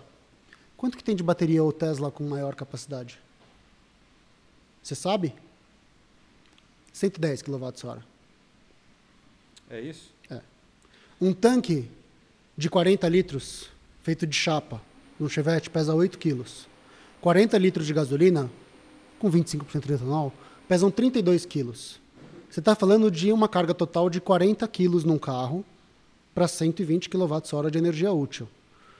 Um Tesla, essa bateria de 110 kWh pesa 600 quilos. Aí você pensa, primeiro, do meu lado como engenheiro, eu fico incomodado de ter que carregar 600 quilos para passear para lá e para cá o tempo todo. Mas o problema não são os 600 quilos para levar, carregar, passear para lá para cá o tempo todo, que também estragam o nosso prazer ao dirigir. Que peso é o inimigo. É, 600 quilos é material para um caralho. É. Para cada quilowatt-hora de bateria, você precisa de mais ou menos 6 para 1, né? A gente falou 6 quilos Uhum. É. mais ou menos. Um quilo disso é carbono. Carbono não, é carbono não, tem um outro nome. Grafite. Grafite. Grafite no anodo. E o grafite tem duas origens. O grafite pode ser extraído de minas, carvão Sim. e processado. Mas o único tipo de grafite utilizado para nodo de bateria é grafite esférico. É uma Sim, eu maluquice. sei. Tá. 85% da produção global de grafite esférico é na China. E basicamente só eles têm o processo. Os outros 15% são a China fazendo em outro lugar. É, tipo no Brasil. Exato. Aí Um você fala assim, vale, pô, não, mas a gente tem que ter uma outra alternativa. Tem o grafite sintético. Sintético, sintetizado. Uhum. Sintetizado a partir de petróleo. Com 95% do processo na mão. A gente de tá um- sempre no mesmo lugar. A gente volta sempre pro mesmo lugar, cara. A verdade é a seguinte: a gente tem uma fonte de energia no planeta. Duas, vai. Se você considerar o centro da Terra, é uma, a outra é o Sol. Tudo vem Sim. do Sol. Sim.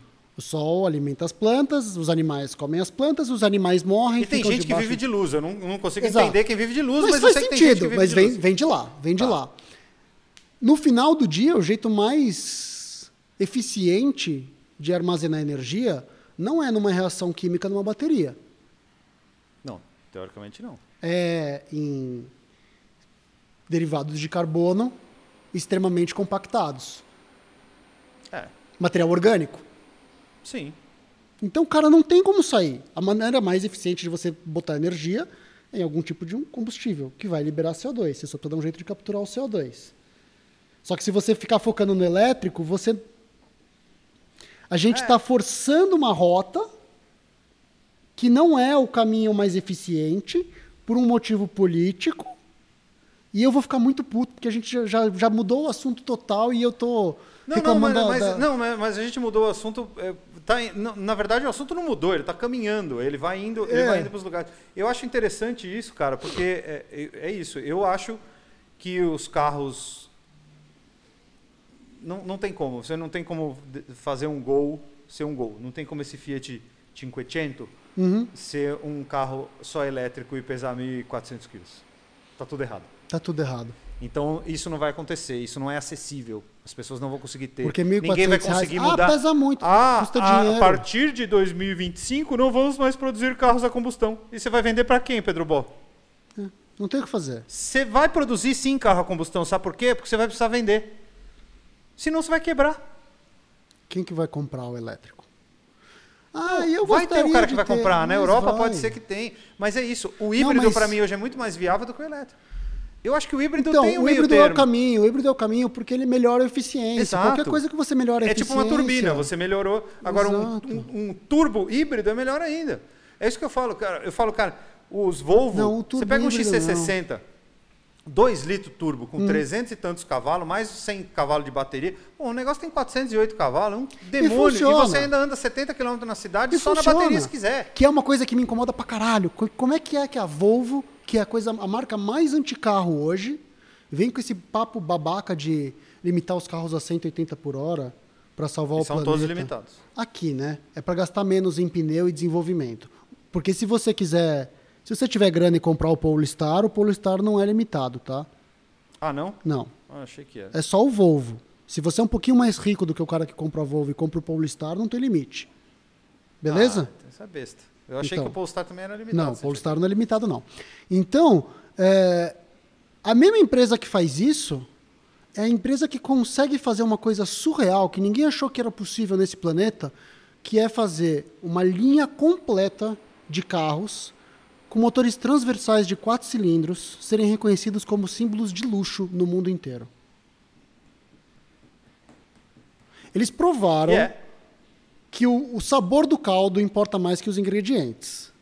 Uhum. E estão jogando tudo isso no lixo, É. dizendo que o futuro não é carro. Cara, caralho, que porra de contrassenso é essa, cara? Você fabrica carro, como é que você pode falar que o futuro não é você? Então, É meio louco isso. É tudo errado, cara. A gente tá. Será que é- eles estão usando daquela é, faço o que eu digo, mas não faço o que eu faço? Ou tá tentando Como? ativar a rebelde passiva dos caras? Cara, Fala, como assim? Não, eu vou comprar Volvo, vocês não podem não eu existir, penso que é não." o seguinte. Sei lá.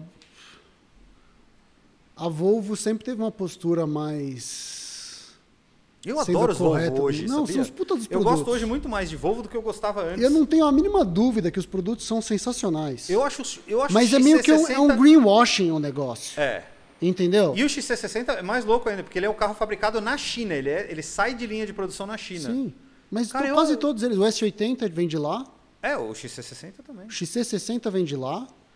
O, O 40 não. O 40 vem da, o 40 ainda vem da, Da. Holanda. é, da Europa. Algum lugar Holanda, ali, não lembro. é. Umas maluquices. Mas o, o meu, S60 também vem de lá. Aliás, o S60 tem duas linhas de produções. Estados Unidos tem e China. Estados Unidos e China. Estados é. Unidos e China. Duas linhas de produção. né? É, Então, vamos lá. Vamos, vamos evoluir ainda mais. A Volvo faz carros de luxo de motor transversal de quatro cilindros fabricados na China. E tem sucesso com isso. E tem sucesso com isso. Que se você falasse isso pra mim 20 anos atrás, você, Você ia ia falar, falar, assim, meu, vai dormir. você tá, tá louco, né? O que, que você tá fumando? É. Entendeu? E ainda assim, eles são os caras que são mais vocais contra o futuro do automóvel. Cara, você acabou de fazer uma coisa que ninguém achou que era possível e você não tem orgulho disso? Você tem vergonha? É, eu acho que é, que é marketing. Por alguma estratégia de marketing reverso. É bem possível. Cara. É bem possível. Vai saber, Gui. É a gente plano, não é do, marketing. é plano do Gili lá, do, do chinês que é dono deles. É, sei, lá. Vai saber. Para cada Volvo que ele faz no mundo, ele pode comprar uma Lotus da vida. Nesse sentido, beleza, tá bom, vamos É. ajudar o cara. Bom, vamos falar de carro antigo? Vamos, vamos. Porque, eu não tô você... chateado. Não, não, é porque você, você é um cara que sempre teve... Aliás, eu te conheci por causa disso, É. por causa desse meio de carro antigo. Acho que quando a gente se conheceu, meu pai tinha três Fusca, Mercedes, BM, sei lá, tinha um monte de Tinha um carro monte velho. Tinha Naquela o época, que 2002. era barato. Lembra quando era barato ter carro antigo? Eu lembro. Então, Era tão bom, a gente cara. tinha um monte. E, e, tipo, seis carros valiam o preço de um carro normal, que seria um terceiro carro da família. Então você não precisava ter o terceiro carro da família, porque você tinha outros seis carros. Que é o que ninguém, ninguém percebe, né? A gente que é mais velho no meio do carro antigo, você conta pra alguém e fala, nossa, rico pra caralho. Não, rico não, amigo. Deixa eu falar uma coisa. Meu pai sempre teve carro velho porque era o jeito mais barato de ter carro legal. Era o jeito mais barato de ter carro legal, caralho. Era muito mais barato do que qualquer outra coisa. Era Monza até um carro antigo. Não, Ou Monza- Camaro. Monza ou Camaro? Camaro, caralho. Ainda era mais barato. É, é isso que ninguém entende da jogada toda. Entendeu? É que hoje tudo acabou ficando caro e uma maluquice toda. Então. Mas assim, eu lembro quando. eu- Cara, na época que. Vai 95. 95. Uma Corvette 58. 95. Era 25, 30 mil reais. É, 25, 30 mil reais em 95 era o preço de um Tempra 16 válvula zero. É Mas é isso, beleza. Esse é o, e, e chegou exatamente o que a gente tava falando. Vamos comprar um Camaro 74 ou vou comprar um Monza 92? E a conta também era uma maluquice do tipo assim. E de novo, o apartamento também era mais barato. Então, a gente tinha um apartamento legal. Podia comprar um apartamento maior? Podia, mas a diferença era pequena e a pequena cabia os dois, três carros antigos ali. Então, fica no apartamento que a gente tá e tinha um carro, tinha um monte de carro antigo. Entendeu? Ah, mas, Era- mas quando eu te conheci, teu pai tinha, ele tinha acumulado bastante. Não, né? a gente chegou a ter 22 carros. É. É, é um pouco demais. Mas acontece. Ah, mas vocês eram em três, tem que pensar nisso. Mas era só ele comprando naquela época. Não, né? não importa. Divide por três. assim. É isso. Tá bom, sete é, carros por cabeça. é. Mas agora que eu e meu irmão estamos mais velhos e a gente tem os nossos carros, a gente está chegando nesse número de novo, Juntos. juntos. E o teu pai, junto meu com pai o teu pai, diminuiu, meu pai diminuiu a coleção, né? mas junto com ele também. junto com ele, junto com ele. É, então, tá vendo? Então já estamos voltando a ter problema para caber tudo na garagem. Mas agora que eu vou morar fora, vou tirar os carros de casa, vou guardar na garagem e meu pai já está preocupado. Meu Deus, não vai caber. Você tá com Twingo, Twingo, GTV, a GTV e a Citroenzinha Furgonete. Furgonete. É tão legal falar É- furgonete. é du Chevaux Du Fourgonette. Chevaux Furgonete. Ela é Tá. muito engraçada porque ela é uma A, é o de Chevaux, a Uhum. assoalho do de Chevaux. Z é a. Como é que é? É a segunda versão. Tá. U, utilitário. E L, de luxo. Então eu tenho um carro azul cujo número de chassis é azul 0335. Sensacional. Legal, né? Legal. Ninguém entende isso. Eu acho uma coisa tão engraçadinha. É, eu também. É, mas não faz o mínimo sentido, Não. é uma piada totalmente sem graça, mas É, eu gosto. É, eu também. legal. Mas Eu tudo bem. gosto. Já gostei do carro mais por causa disso. Exato. Mas assim, é. a- Não vou dizer que é a pior merda que eu já dirigi, porque eu já dirigi umas coisas bem esquisitas. É. Mas é tão ruim que é bom, cara. Então, mas esse é o ponto do Fusca, que a gente falou lá no começo. O ponto do Fusca era isso. Ele, ele era um negócio, eh, Gui. O, o que, qual é o meu ponto do Fusca? Eu não acho o Fusca tesão de dirigir, nada disso. Eu acho o legal de dirigir o Fusca é porque ele te, te transporta para um outro tempo, onde era tudo mais simples. Quando você engata Ah, uma sim. primeira, você sente a engrenagem entrando. Eu tive um Fusca, né? você não me conheceu quando eu tinha um Fusca. Não, né? não, senão eu te zoaria até hoje. Exato. Mas é, você consegue entender um pouco da simplicidade da engenharia. O, o Fusca tem isso, igual o do Chevrolet tem também. É o tátil. Não, e, e a simplicidade da engenharia. O Sim. como aquilo foi feito para atender a população daquela época com aquela necessidade. Sim. Então, O Fusca durou muito mais do que devia? O do Leia- Chevrolet também? Sim, perto dos outros carros. leia o Drive On que você vai pirar. Porque você vai entender que tudo precisa de contexto nessa vida. Claro, é óbvio. Falar que o mundo vai pro carro elétrico, de novo, é uma questão de contexto. Você precisa entender o que está acontecendo na sala ao seu redor. Entendeu? O Fusca, hoje, eu vou zoar, o Fusca é uma merda.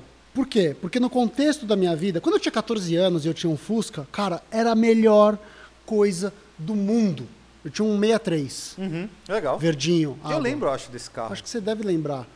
E. Puta, eu adorava o carro, até o meu irmão bater, né? Aí estragou o carro, mas tudo bem. É, mas era legal, porque eu não tinha, eu não tinha carta, né?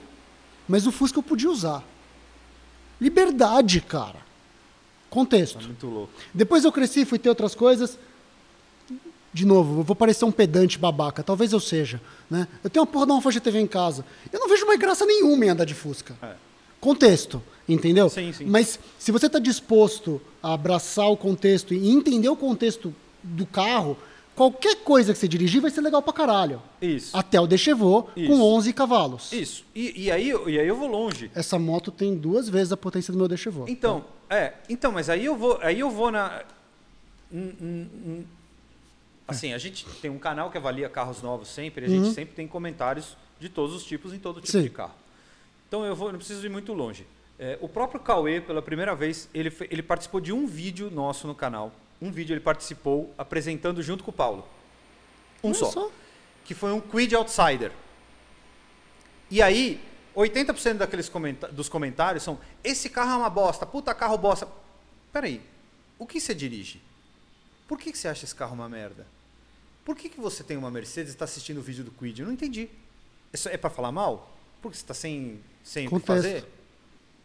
Você entende? Então é muito difícil. Mas é, esse é o problema da internet como um todo. Sim, sim, sim. A internet, a internet dá voz a muito babaca. Exato. A gente achou que a A internet nós ia também. distribuir. Nós também somos Exato. babacas, então a gente achou que a internet ia distribuir conhecimento por igual para todo mundo, só deu um palanque pros loucos e burros desse mundo. Isso. Tem gente no YouTube agora vendo Lipe Paiga conversar com o Gui Murad.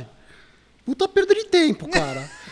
Vai fazer o quê, cara? é isso. Vocês- É muito louco. É, e- e- e exato.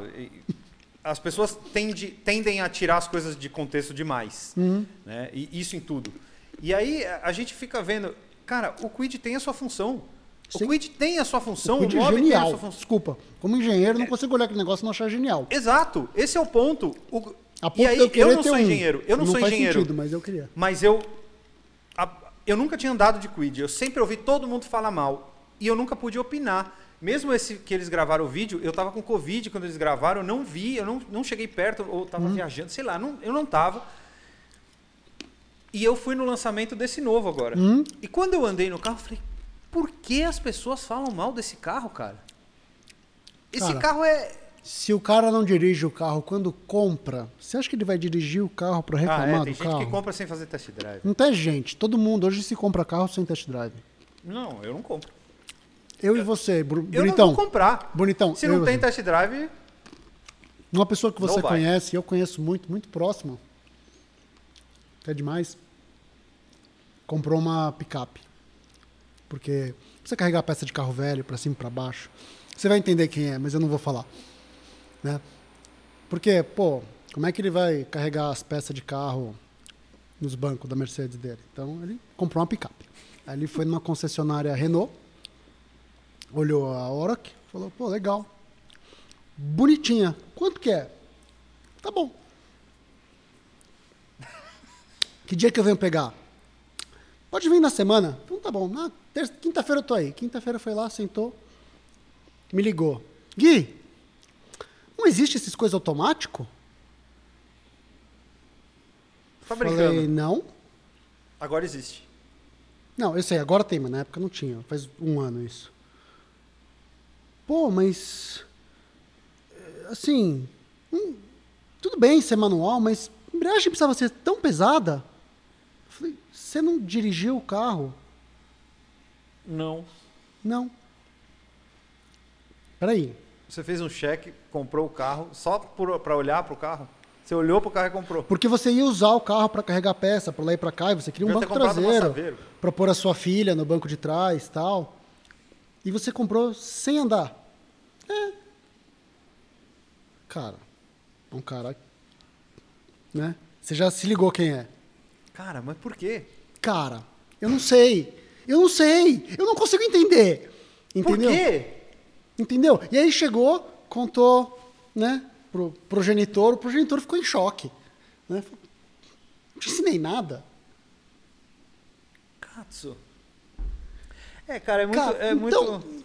assim, esse é o tipo de pessoa que compra o carro. E você sabe que há um longo caminho entre quem assiste o vídeo na internet até quem compra o carro. Um longo caminho. E se esse cara aqui não está preocupado em dirigir, esse aqui só está preocupado em fazer barulho. É, e, e eu te digo mais: muita gente assiste o vídeo depois que comprou o carro. Para validar. É. Aí o cara vai lá e. Ah, você não falou isso, você não falou aquilo. Ou você tá errado, porque o meu carro faz 18 km com litro, como é que você fez só 6?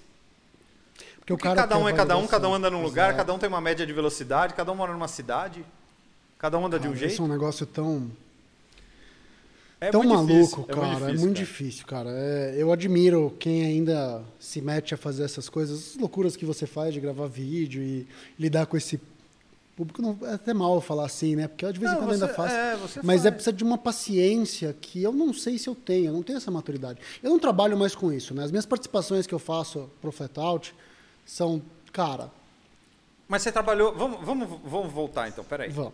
Você trabalhou no Auto Entusiasta, certo? Eu estava no começo do autoentusiasta. É, você começou lá no Comecei começo. no quando Autoentusiastas com, sob um pseudônimo. A maioria do pessoal lá escreve sob pseudônimo, né? Tá, Porque o que você pessoal vem da quem? indústria. O pessoal vem da indústria. Você- Bill Egan. Hum. Bill Né? Egan. E a gente escrevia sob pseudônimo porque todo mundo estava na indústria. Né? Faz sentido. É. É por isso que o Auto Entusiastas faz tanto sucesso, as pessoas gostam de ver.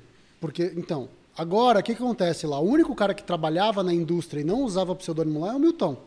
O Milton Belli. Sim. Por quê? Porque ele trabalhava numa empresa que não exigia exclusividade. A maioria das outras empresas exigia exclusividade e olhava torto se soubesse que você escrevia sobre carro, quer dizer que você gosta de carro, quer dizer que você não é o tipo de pessoa que trabalha nessa empresa. É, era esquisito. Era esquisito, né? Então, eu estava lá no começo, né? E foi legal, uma puta experiência. Eu gosto de escrever, né? Gosto pra caralho, eu gosto de contar história. E mas vamos ser brutalmente honestos. Adoro o Bob, cara. Adoro o Bob. Sim, eu também. Senta aqui pra tomar uma cerveja, eu fico com ele até depois de amanhã, dando risada e me divertindo. Aprendi horrores com o Bob. E você chega em casa, parece que você voltou numa balada dos anos 90. Exato, fedendo cigarro pra caralho. Isso. Você sabe que antes de virar o site, era um grupo de e-mail, né? Aham. E a gente conversava pra caramba, e a gente marcava as reuniões, e a gente ia. E nessa época, cara, tinha um Mahar. Sim. No grupo. Sim, monstro. Mahar, Jason Vogel, esses caras. Meu, era, era uma farra. E aí. Quando eu comecei a namorar a Karine, não sei por que cagada, eu chamei ela pra ir. Até porque ela tinha que saber onde é que eu ia. Toda primeira terça do mês, a gente saía pra tomar uma cerveja. Nem lembro que quinta. Algum dia da semana. Eu te ela, encontrei um dia. Você se lembra eu acho que a disso? gente estava junto no. A gente encontrou se no encontrou no Juarez. Juarez. No Juarez. E tava a turma lá. É isso aí. Tava o Perini também, acho. Quem? O Perini. Perini? Talvez. Não lembro agora. Pode Mas, ser. bom, Ou, levei. ou algum outro cara Algum. que tinha um Fiesta CLX, o- o Fiesta Sport vermelho. Não, era? É o Mal, Marco Antônio Ah, Oliveira. mal, mal tinha. Então tá. Aí ele. Bom, eu levei a Karine. No final, sentou lá do meu lado e sentou o Bob na minha frente. Eu namorava a Karine fazia dois meses. O Bob olhou assim, Karine, muito prazer, tal, Bob Sharp e tal. Quando vocês vão casar? Caralho, Bob. Não, né? Porra, Bob, não me fode, cara. Você já, já me faz a minha vida um inferno no que eu escrevo. Você não precisa fazer a minha vida, né? Não posso falar, né? Com ela do lado. E aí o Bob começou um, um- uma conversa muito legal. Foi legal, foi valiosa. Explicando sobre como que você encara a vida, quando você é sozinho, quando você está com alguém, que o, o- um mais um não é dois. Cara, foi um puta de um discurso legal. Eu guardo isso com tremendo carinho. A Karine guarda isso com tremendo carinho. O Bob é um cara especial. Só que eu não consigo trabalhar com ele, né? Porque quando a gente começou a escrever com mais volume, virou o site e tal, você me conhece, né? Eu gosto de fazer as minhas piadas, eu gosto de não ser tão sério, né?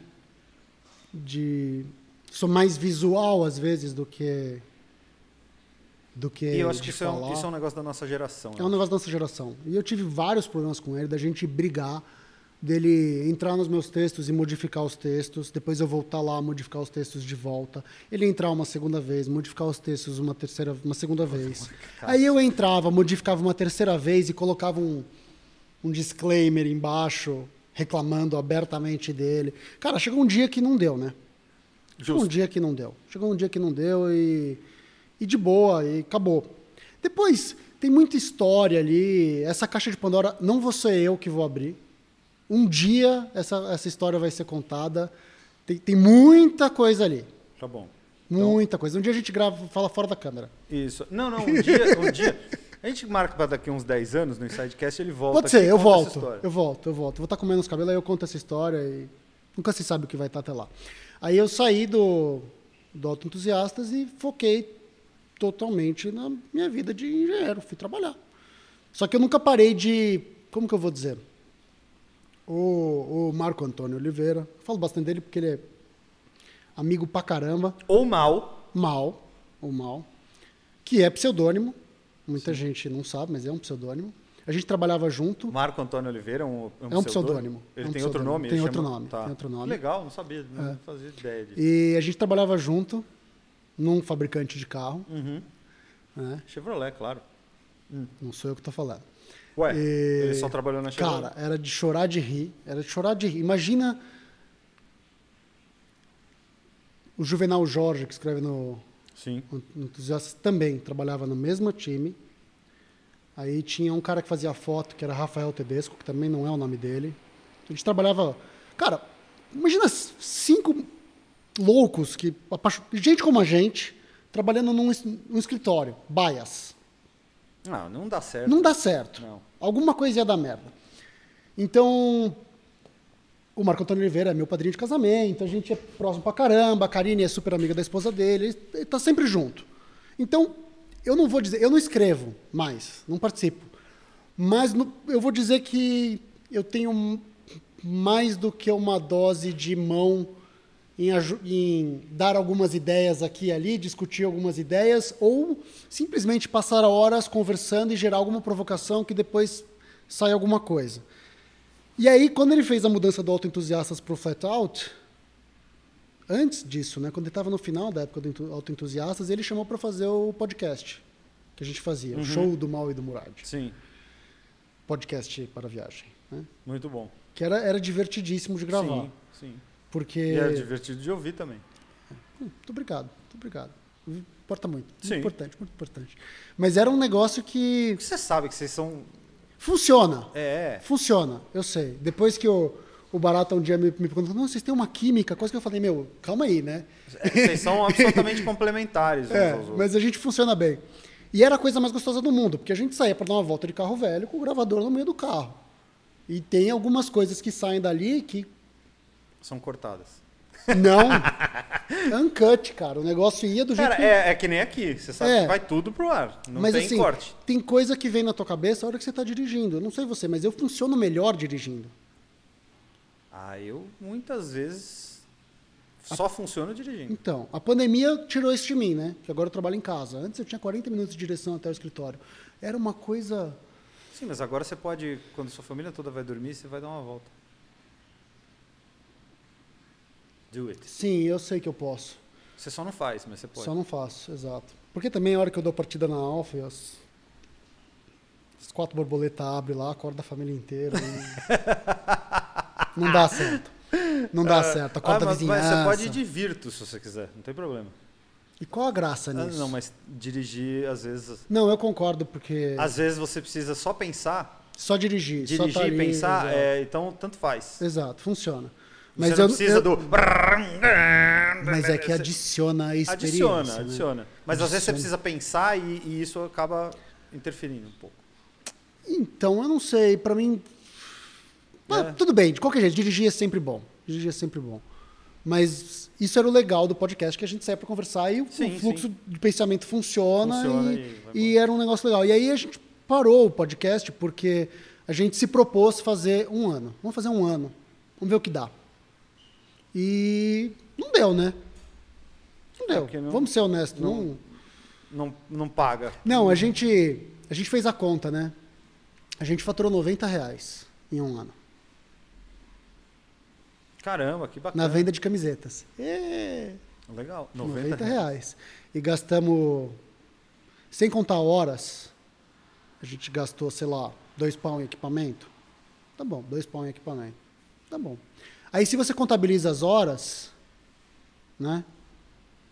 Pedágio, gasolina, Não, não, não faz essa Acabou. Faz essa Esquece. E aí aconteceu um monte de coisa ao mesmo tempo. Eu mudei de emprego, ele saiu da empresa que ele trabalhava. Ele trabalhava na indústria ainda, enquanto a gente fazia o podcast. É, essa empresa fez um mais um de inúmeros PDVs, né? que não é um programa de demissão voluntária, né? involuntária. Né? Os caras chegam para você e ó, Fala, você precisa sair. você precisa sair. Né? E ele ficou sem trabalho, mas a gente ainda bancou o negócio por um tempo. E aí surgiu o convite do Flatout. E aí a gente combinou, falou, cara, fizemos o ano, foi legal pra caralho. Conheci gente para um cacete. Tem grandes amigos que eu, que eu fiz por causa daquilo, foi muito legal. Foi uma puta de uma experiência. Mas aí ele começou a focar no Flatout, eu tinha acabado de mudar de emprego e foquei na empresa. Pra ele tá dando certo pra caralho. Eu ajudo em tudo que eu posso Sim. os vídeos lá, os mal drives, precisa de carro. Vai com os meus carros, se não vai com os meus carros, eu arrumo o carro de alguém. Pô, o cara andou de SZ, cara. Você É, viu a Alfa Romeo do. Diego? Caralho! Animal. Caralho, queria eu andar de SZ, mas não, foi uma onda. Mas tudo bem, tudo bem. A gente é amigo, a gente tem que ajudar. E aí chamou pra fazer esses vídeos do Mal versus Murad, que são engraçados pra caralho. É legal porque a gente consegue é, usar. Mas isso é uma outra coisa que tem tempo pra parar, porque agora eu vou ficar um ano fora, trabalhando, então meio que, que parou. E a gente, eu cresci, eu, ele também, mas ele é mais velho, né? Eu cresci tô tendo que trabalhar e focar nessa carreira. Então, uma coisa que me, me faz falta, tanto que você chamou, eu falei, pô, legal, faz tempo que eu não, não faço isso, né? De vir conversar e É, falar. então, cara, eu- de novo, quem acompanha a gente sabe que o que a gente mais gosta de fazer no canal hoje é o podcast, cara. É, por é a parte por mais causa gostosa, dessa cara, é conversa, das conversar, histórias e da gente falar. É, a, a tua relação com os carros antigos, de modo geral, mudou Hum. depois que você começou a. Porque teu pai nunca foi de carro francês, né? Nunca foi muito. Ele gostava Não. mais. Foi, ele foi mais americanos. Meu pai foi sempre totalmente carro americano. É, e até um- alguma coisa alemã, ele Não, sempre- ele. Então vamos lá. Tem tudo tem um fato gerador, né? Tá. Como eu tenho o Twingo que me lembra de uma fase, Uhum. como um certo Monza preto SL fase 1 me balança. Meu pai é de 50. Meu Uhum. pai tinha 18 em 68. 68, o 911. filme mais legal. hum, Primeira Noite de um Homem, Justo. The Graduate. Sim. outras coisas no cinema. Em 68, O tio do meu, meu pai é sobrinho do Beto Carreiro, você lembra disso, né? Não, O Beto Carreiro, não lembro disso, sério mesmo? vulgo João Batista Sérgio Murad, é irmão do meu avô. Que não tem nada a ver com o Beto. Não tem nada a ver com o Beto. Por que virou Engraçado que o meu avô era Ramiro Ali Murad, meu bisavô era muçulmano, casou com uma mineira, e ele foi se convertendo ao catolicismo conforme os filhos foram nascendo. Então era Ramiro Ali Murad, depois Assimo Murad, era tudo nome árabe. Aí os últimos, né? Ele é o penúltimo, João Batista Sérgio Murad, né? Já virou um nome totalmente católico. E o tio André, que eu não lembro o primeiro nome do tio André, mas também é um nome extremamente católico. E Miguel, que seja. que seja. E... Miguel André não deve ser. Não. Mas tudo bem. E o, o Beto, a gente chama de Beto, né? Porque Beto, ele é 12 anos mais velho que o meu pai. De novo, quando você é criança, é uma diferença irrelevante. Sim. Quando você tem 18, ele não é seu tio de 30 anos. É quase que seu primo de 30 anos. É. É, uma proximidade muito grande. Nessa época, o Beto já tinha dinheiro, já tinha vindo para São Paulo, já tinha feito agência de publicidade Murad. Então, o Beto voltou para Rio Preto para visitar a família com uma pagoda. A 250 SL, que está no não- parque hoje. Hum, Azul marinho, com interior marrom. em que ano era isso? 68. Moradão com 18 anos. Zero, a Zero. pagoda. É desde zero. Sim. Quando meu pai entrou na faculdade, um colega, colega rico da turma tinha um Carmanguia conversível, 69. Hum, Você está entendendo as, pe- as peças se encaixando? tá, tô. Então, o meu pai, você, você passa a vida inteira tentando alimentar aquela criança que você era em uma certa fase. Sim, claro. É fato. Entendeu? Cara, eu vou ter que passar a vida inteira alimentando aquela criança que com 8 anos descobriu a McLaren F1. Fudeu, eu nunca vou ter uma McLaren F1. parabéns, mas tudo bem, eu vou passar a vida inteira alimentando aquela criança. Mas o meu pai tá a vida inteira alimentando aquele jovem de 18 anos que assistiu The Graduate no cinema 16 vezes, ou 17, eu já não lembro mais. Ele falou que ele levou todas as namoradas dele a assistir. Namoradão e sua, sua farra. Que via o primo barra tio andando de pagoda e o colega de faculdade, que era o cara rico, andando de carmanguia conversível. Começou a ficar focado em carro, se formou, veio para São Paulo, trabalhou, começou a juntar alguma grana, descobriu que carro velho era mais barato que carro novo, começou a andar de Camaro. E nessa época tem um agravante. Hum. Os carros novos, eles só custavam mais caro, eram mais merda e quebravam igual os velhos. Então não tinha Então, diferença. não é tão Não tinha diferente. diferença, não tinha diferença Você tecnológica. está falando de 2022 ou de 85? só Então, pra... Não, não, não, não, mas aí é que tá. Não há diferença Tá tecnológica que existe hoje. Hoje existe uma diferença tecnológica sensacional, que é o CarPlay. Todo o resto, porque essas merda nova quebra também, você Não, não, desculpa. não, quebra, mas- não, é, não, é, não é de quebrar, não é questão de quebrar. é questão de. eh, o que eu tô falando é, é, é questão de você. É, não era um gap tão grande. não, é não era um hoje, gap tão hoje um grande. carro é muito diferente do que ele era nos anos 90. Hoje você tem medo de usar uma BMW 95 no dia a dia no trânsito. Porque você acha que ela vai quebrar. É, ela não ela não vai. É. Mas você tem medo, porque ela tem um carro, é um carro de 25 anos. A Karine tá louca, quer uma perua BMW. Eu falo, claro, meu anjo, eu sou louco pra te comprar uma perua BMW. O único problema é que a última que veio tem 15 anos de idade. Eu não vou dar um carro de 15 anos de idade pra você sair com os meus dois filhos no trânsito todo Vai, dia. Faz seguro, se pegar guincho. Eu concordo com você, mas a experiência. Tá va- certo que foram carros franceses. carros. É, tá certo que o histórico é com carros franceses, mas geralmente carros muito velhos não dão certo no dia a dia com a sua mulher dirigindo no trânsito com seus filhos. Tá. Mas tudo bem. Sua mãe que eu diga. Exato. Anyway, anyway, acontece. né? E aí ele começou a comprar o carro que era barato. E por onde que ele começou? Por que drogas que Os eram baratas? americanos, Os que americanos. chegaram aqui, tinham de então, tinha de monte. Camaro, é, aí depois Malibu 66 conversível, o Oldsmobile F85. Nunca chegamos a ter Impala. É, Bel Air. O Bel Aí veio o Bel Air 52, Puta, que tá com a aquele- gente até hoje, o Bel Air 55, O cor de rosa, que tá com a 55, gente até aquele, é hoje. aquele carro, eu nunca vou esquecer da gente encavalando uma marcha na porta da balada. A gente passou gostoso, a gente tava gostoso na porta da balada, velho. Primeira. Primeira. É. Encosta ali, mais pra frente sai da porta da balada, Hum, caceta. em primeira, em primeira, É, uma quadra em primeira. Aí sai, levanta, abre, Abre o o capô, vai, vai, vai soltar as coisas lá, queima o braço. Exato. É, sensacional, velho. Um Cara, espetáculo. isso era na Vila Olímpia, né? Quando, Foi aqu- One. Aquelas ruas era que não. One ainda, não Nossa. era nem Absolute. Aquelas ruas que nem Absoluto. existem mais, era né? Absoluto. antes, Aquelas ruas nem existem Não, mais. não existe. mo- Não existe mais. Virou tudo Eu passei lá outro dia e fiquei espantado. É, sumiu né? tudo. Então aí esses carros americanos. Era lá onde a todos, concessionária McLaren, sei lá, alguma coisa assim. Provavelmente. Nossa senhora, mais mico ainda. Imagina hoje, se passar de 55. E vou te falar, ele continua encavalando, tá? Ah, Continua com sim, fogo. porque é óbvio. uma característica É dele. uma característica dele. O meu irmão falou que levou pro mecânico e mandou regular isso, eu quase bati nele. Não, não eu tô pode. até com medo de ver o Não que, que vai acontecer. tem que- não, Tem tem- que manter, porque só eu consigo dirigir aquele o carro. é que a- agora pode ser que encavale e você não consiga soltar. Exato. Mas tudo bem. E aí ficou por esses carros americanos até o belo momento que ele comprou o bendito Carmanguia conversível. Entendeu? Hum.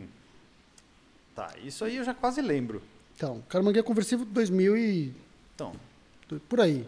Comprou o Carmanguia conversível, todo mundo achou que ele era um retardado mental, um louco, um doente, porque ele pagou muito caro no Carmanguia conversível. é, depende. Mas Era era, o que ele pra- sonhava pra aquela a vida época inteira. era caro, Era caro. hoje? Pagou 22 mil reais, né? Então, E era um negócio assim, porra, você pagou o dobro do que vale. Mas, porra, o Carmanguia conversível que eu quero desde criança e eu posso pagar. Foda-se, você é burro, mas tudo bem. 22 mil. Será que ele quer me vender por. Não, 22? não quer.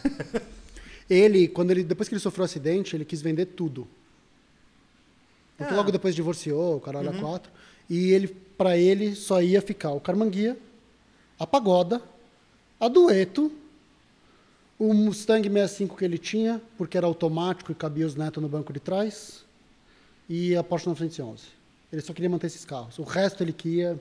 A gente não deixou, porque são os carros que fazem a infância minha e do meu irmão. O Bel Air Cor-de-Rosa 55, o 52, a Cadillac, o Chevrolet 31, ficaram porque é memória minha e do meu irmão. Claro. Mas aí o forte foram esses carros americanos, até o momento que ele começou a comprar os carros que fizeram ele gostar de carro no começo da história. Sim. Entendeu? E esses são os carros que importam para ele hoje. Que é esses que, que, que ele queria deixar. Que ele queria aos Acontece 18 o seguinte, é, como é que faz pra vender o Bel Air? Não vai vender o Bel Air, porque Então. o Bel Air agora é a minha infância. Então, exato. Esse entendeu? é o ponto. Esse é o ponto. Agora acabou, estragou. E eu espero que eu consiga fazer isso com os meus moleques também. Porque os meus Quando você vai, quando você vai embora? Vou 24 de julho. Ah, então Um ainda mês. dá pra gente dar um rolê de Bel Air. Dá, a hora que você quiser. Tá bom. Ah, vamos Eu só preciso ver, se, preciso ver onde é que tá. Se, que meu irmão levou o carro pro mecânico. Eu tenho até medo de saber. Mas, Não, tá mas, tá, mas a gente dá um jeito. Tá bom. A gente Sem dá um problema. jeito. A hora que você quiser, a gente combina. Sem problema. Entendeu? E aí ficou nessa. E não sei porquê, acho que eu. Acho que quando ele começou com o Carmanguia, que começou a entrar para esse lado de carro nacional e carro europeu e, e começou a gostar dessas encrencas. É. Até ele chegar nos carros que ele queria.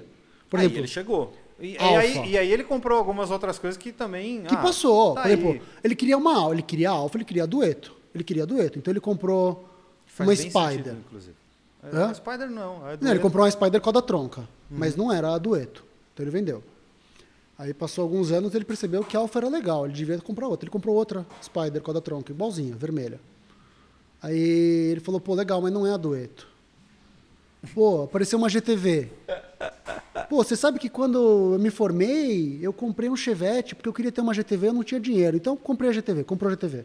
Aí um belo dia a gente percebeu que tinha cinco Alfas em casa. Tinha duas Spider. A não, Dueto e a, e a não, Tronca. não. Duas Spider com a da tronca. Não, era quatro alfas. Duas Spider com a da tronca, a GTV 72 e uma Alfeta GTV. 78, 2 Hum, sei. litros. Era legal pra caralho. Legal. E aí ele falou, porra, mas ainda não é a dueto. Aí um dia achou a dueto. É. A gente falou, pô, legal, é a joia da coroa, né? Vai ficar cinco alfas na coleção Não, com a dueto em cima. resto ele do- vendeu todo o resto. O dia que a dueto chegou em casa, ele começou a usar, ele falou, cara, é o carro. Ele entra no carro, eu tenho certeza que ele vê Benjamin Braddock com, a- com o casaco balançando aqui. Entendeu? Porque aquele carro não tem ronco, né? Que você dá Sim. partida e ele toca Mrs. Robinson. É. Né? A dueto vermelha, perfeito. Cara, é. exatamente a cena do filme. Né? E aí acabou, ele vendeu tudo. Ele falou, não, não quero o Alfa. E eu me fudi, porque eu vendi a minha GTV na época, porque eu falei, ele nunca vai vender, né? Aí ele vendeu a dele e você ficou Ele vendeu, eu sem. fiquei sem, eu fiquei sem. Aí eu comprei essa aí, graças a Deus, dois anos atrás. Numa loucura. Numa loucura é ótimo. Sensacional. Ah, mas é sempre na loucura, né? Ah, carro é assim, né, cara? Você faz aquela oferta pro cara recusar, pro cara te mandar tomar no cu. É, eu me lembro, a gente estava falando de preço de carro agora há É. pouco. Eu me lembro que teve um Fusca nosso, um que, um que hoje em dia está na coleção do lá. Hum, É, era, um, era um 70, era um 69 azul, que Hum. tinha a placa 70. E a gente comprou ele com 8.500 quilômetros. eu lembro desse carro. Carro era cara. muito zero. O carro muito muito zero e me dava, me dava raiva que vocês não usavam o carro. Não, e ele fica. A gente usou 4 mil quilômetros ele. Não, mas- alguns- não, não vou. Seu pai que falava, ah, não vou usar porque. É, mas aí a gente tinha os outros, acabava usando os outros. Mas esse carro chegou um dia a ficar seis meses parado. Meu, dei na chave, virei assim, acendeu tudo. eu Falei, pô, a bateria tá funcionando, vamos ver. Puxei o afogador, porque o afogador Uhum. funcionava. Tum, tum, tu, tu, tu, tu, tu, tu, tu. Aquele carro era muito novo. Seis eu lembro. meses parado, velho. Eu lembro. A gente vendeu ele com 12.500 quilômetros sem querer. Porque o, um cara não, falou, meu, o cara quer comprar, quer comprar, quer comprar. Eu falei, mas eu não quero vender, não. Fala um preço, fala um preço, fala um Na preço. loucura. Falou, cara, tá bom, é, 26 pau, sei lá, 26 Eu e meio. eu lembro E, e aí o disso, cara veio e pagou. A gente olhou e fez. O cara, Cara, pagou lembro. 26 e meio. Eu acho que a última Hoje em dia você consegue um carro desse por menos de 100 pau. Eu vi vocês com esse carro, foi em alguma vez que a gente fez algum encontro na Rua Normandia, você lembra? Uhum. Pode- não, talvez campanha do agasalho. Campanha... Não, não foi. Eu acho que sim, cara. Não tinha ainda carreata do agasalho nessa época. Ou tinha já? Tinha. Já tinha, tá Tinha, eu fui certo. com- eu fui com- Já eu fui com tinha, 69 é, duas vezes carreata na do não-. É. Eu fui com 69 duas vezes, uma ve- na verdade, e- era uma vez eu fui com 69 e outra vez eu ia com o Conovagen azul, que depois eu vendi pro, que a gente vendeu lá pro Gustavo. Que era o carro com 1.800 bravo. Isso. Esse carro me dava- então, mas dava aquele carro, eu carro, passei na cara. Bem TV com ele, não tem na Bem TV ali na frente onde era X-Stock, não tem uma, uma Sim, valeta atravessada? sim. Eu passei ali, fez plum, quebrou o facão Quebrou traseiro. o facão, eu Aí eu fui até o escritório de volta do meu pai, deixei lá e peguei o 69. Falei, porra, ia ser muito mais legal. Cara, aquele carro, aberto. aquele carro me dava uma raiva, cara. Aquele Aquele carro era legal. puta que. Lembro um dia a gente saindo do Sambódromo, tá? o carro já era do Gustavo. Aquele carro andava muito. Então, com pneu diagonal e, e faixa branca, né? Não, não, não. Era, era aqueles Michelinzinho faixa branca. Mas era fininho, faixa branca. É, mas era, mas era Vai radial. tomar no cu que aquela porra andava, cara. Eu saindo de Civic VTI do Sambódromo e o muito. Gustavo indo embora. Eu falei, É assim, porra. quando era nosso, ele tinha um comando só.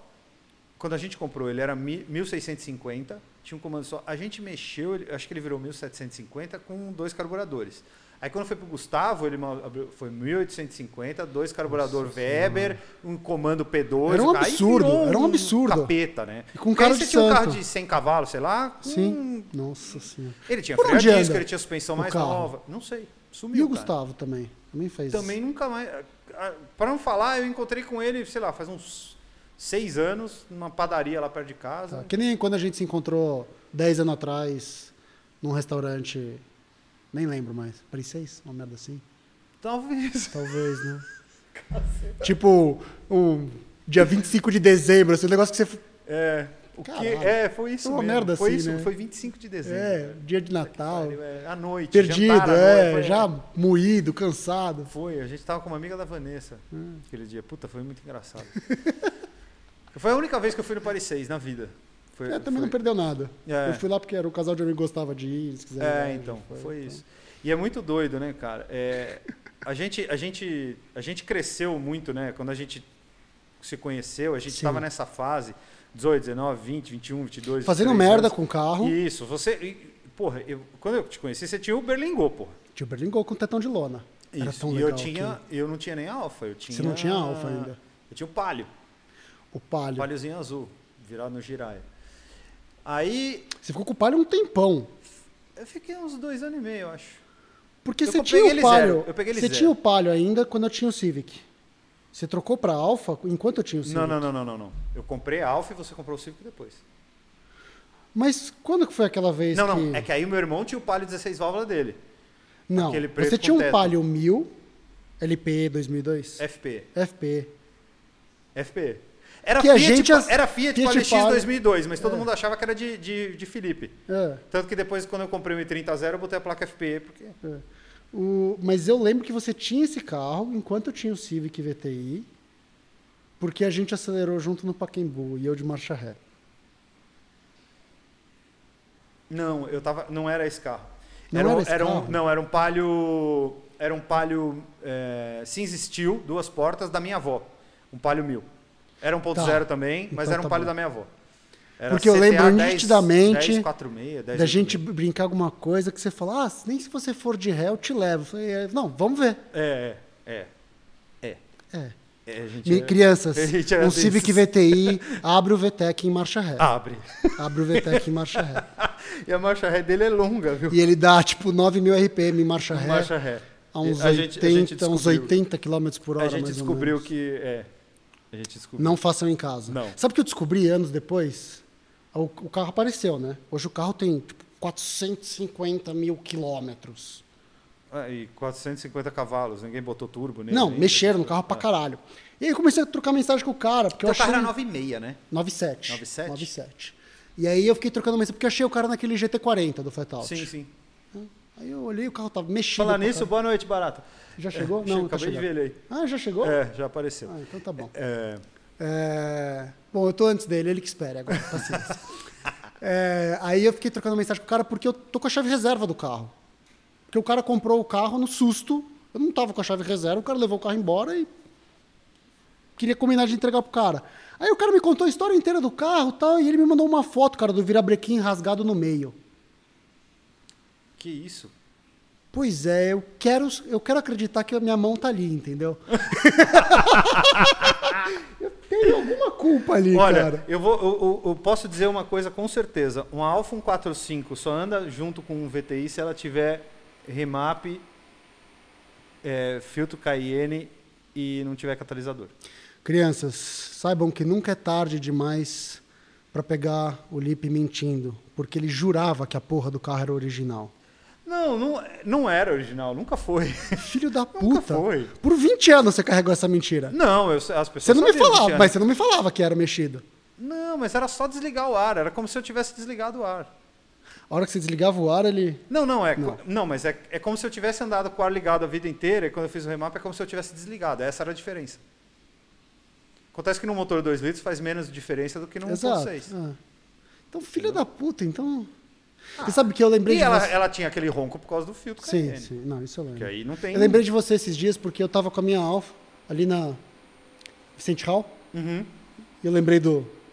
Ah, pô, maldito bueiro. da Toda vez que eu passo. tá ali- lá, né? Tá lá ele tá ainda, lá ele ainda. tá Faz lá. 20 anos essa porra. A base, ele tá falando isso porque um- uma certa vez tinha um bueiro na. Ainda tá lá. É, debaixo do desce- viaduto indo, do na. Vicente Hall, sentido Diadema, indo do. Shopping Morumbi para Diadema, é, passando embaixo da Vereador José Diniz, pela pista da direita, né, porque ela Exato. divide ali entre as pontes, né, como na Marginal dividem as, por causa da coluna da ponte. Ali eu passei uma vez, voltando da formatura da minha prima, e ali o bueiro afundava, porque tem um córrego canalizado que passa ali embaixo. Então o bueiro, a boca do bueiro afundava para dentro do asfalto. Agora eles levantaram, né? Então, aí o que fizeram para ela parar de afundar? Eles fizeram uma. Pô, para ela parar de afundar, faz uma base de concreto. Afundou o asfalto inteiro em volta e sobrou uma calçada com um bueiro ali. E eu passei com a Alfa ali, velho. A Deixou Alfa, cárter, deixou O meu tudo. cárter tinha 11 centímetros do chão. Eu, eu uma vez medi. Aham. Ele tinha 11 centímetros do chão. Porra, é isso aqui. É. Exatamente a altura daquele negócio. Pegou o cárter. Cara, foi. Como chama a, a porra que. A suspensão inteira lá? O quadro, o quadro, agregado. quadro de, é, o agregado Subchassis. Isso. O agregado dianteiro empenou. Cara, trocaram tudo no seguro. Nossa, trocaram quatro rodas. Essa época era tão boa, né, Três cara? pneus, o escapamento inteiro. Porque esses carros tinham seguro, gente. Vocês não sabem o que era ter uma Alfa 145 com seguro. Você teve isso. É. Sim. O Sérgio Dafre parou no estacionamento do Mackenzie, caiu a luminária do estacionamento, em cima do telhado, E atravessou o telhado e caiu em cima do teto do carro dele. Meu Deus. Quebrou o teto solar, todos os vidros, acabou com o teto do carro.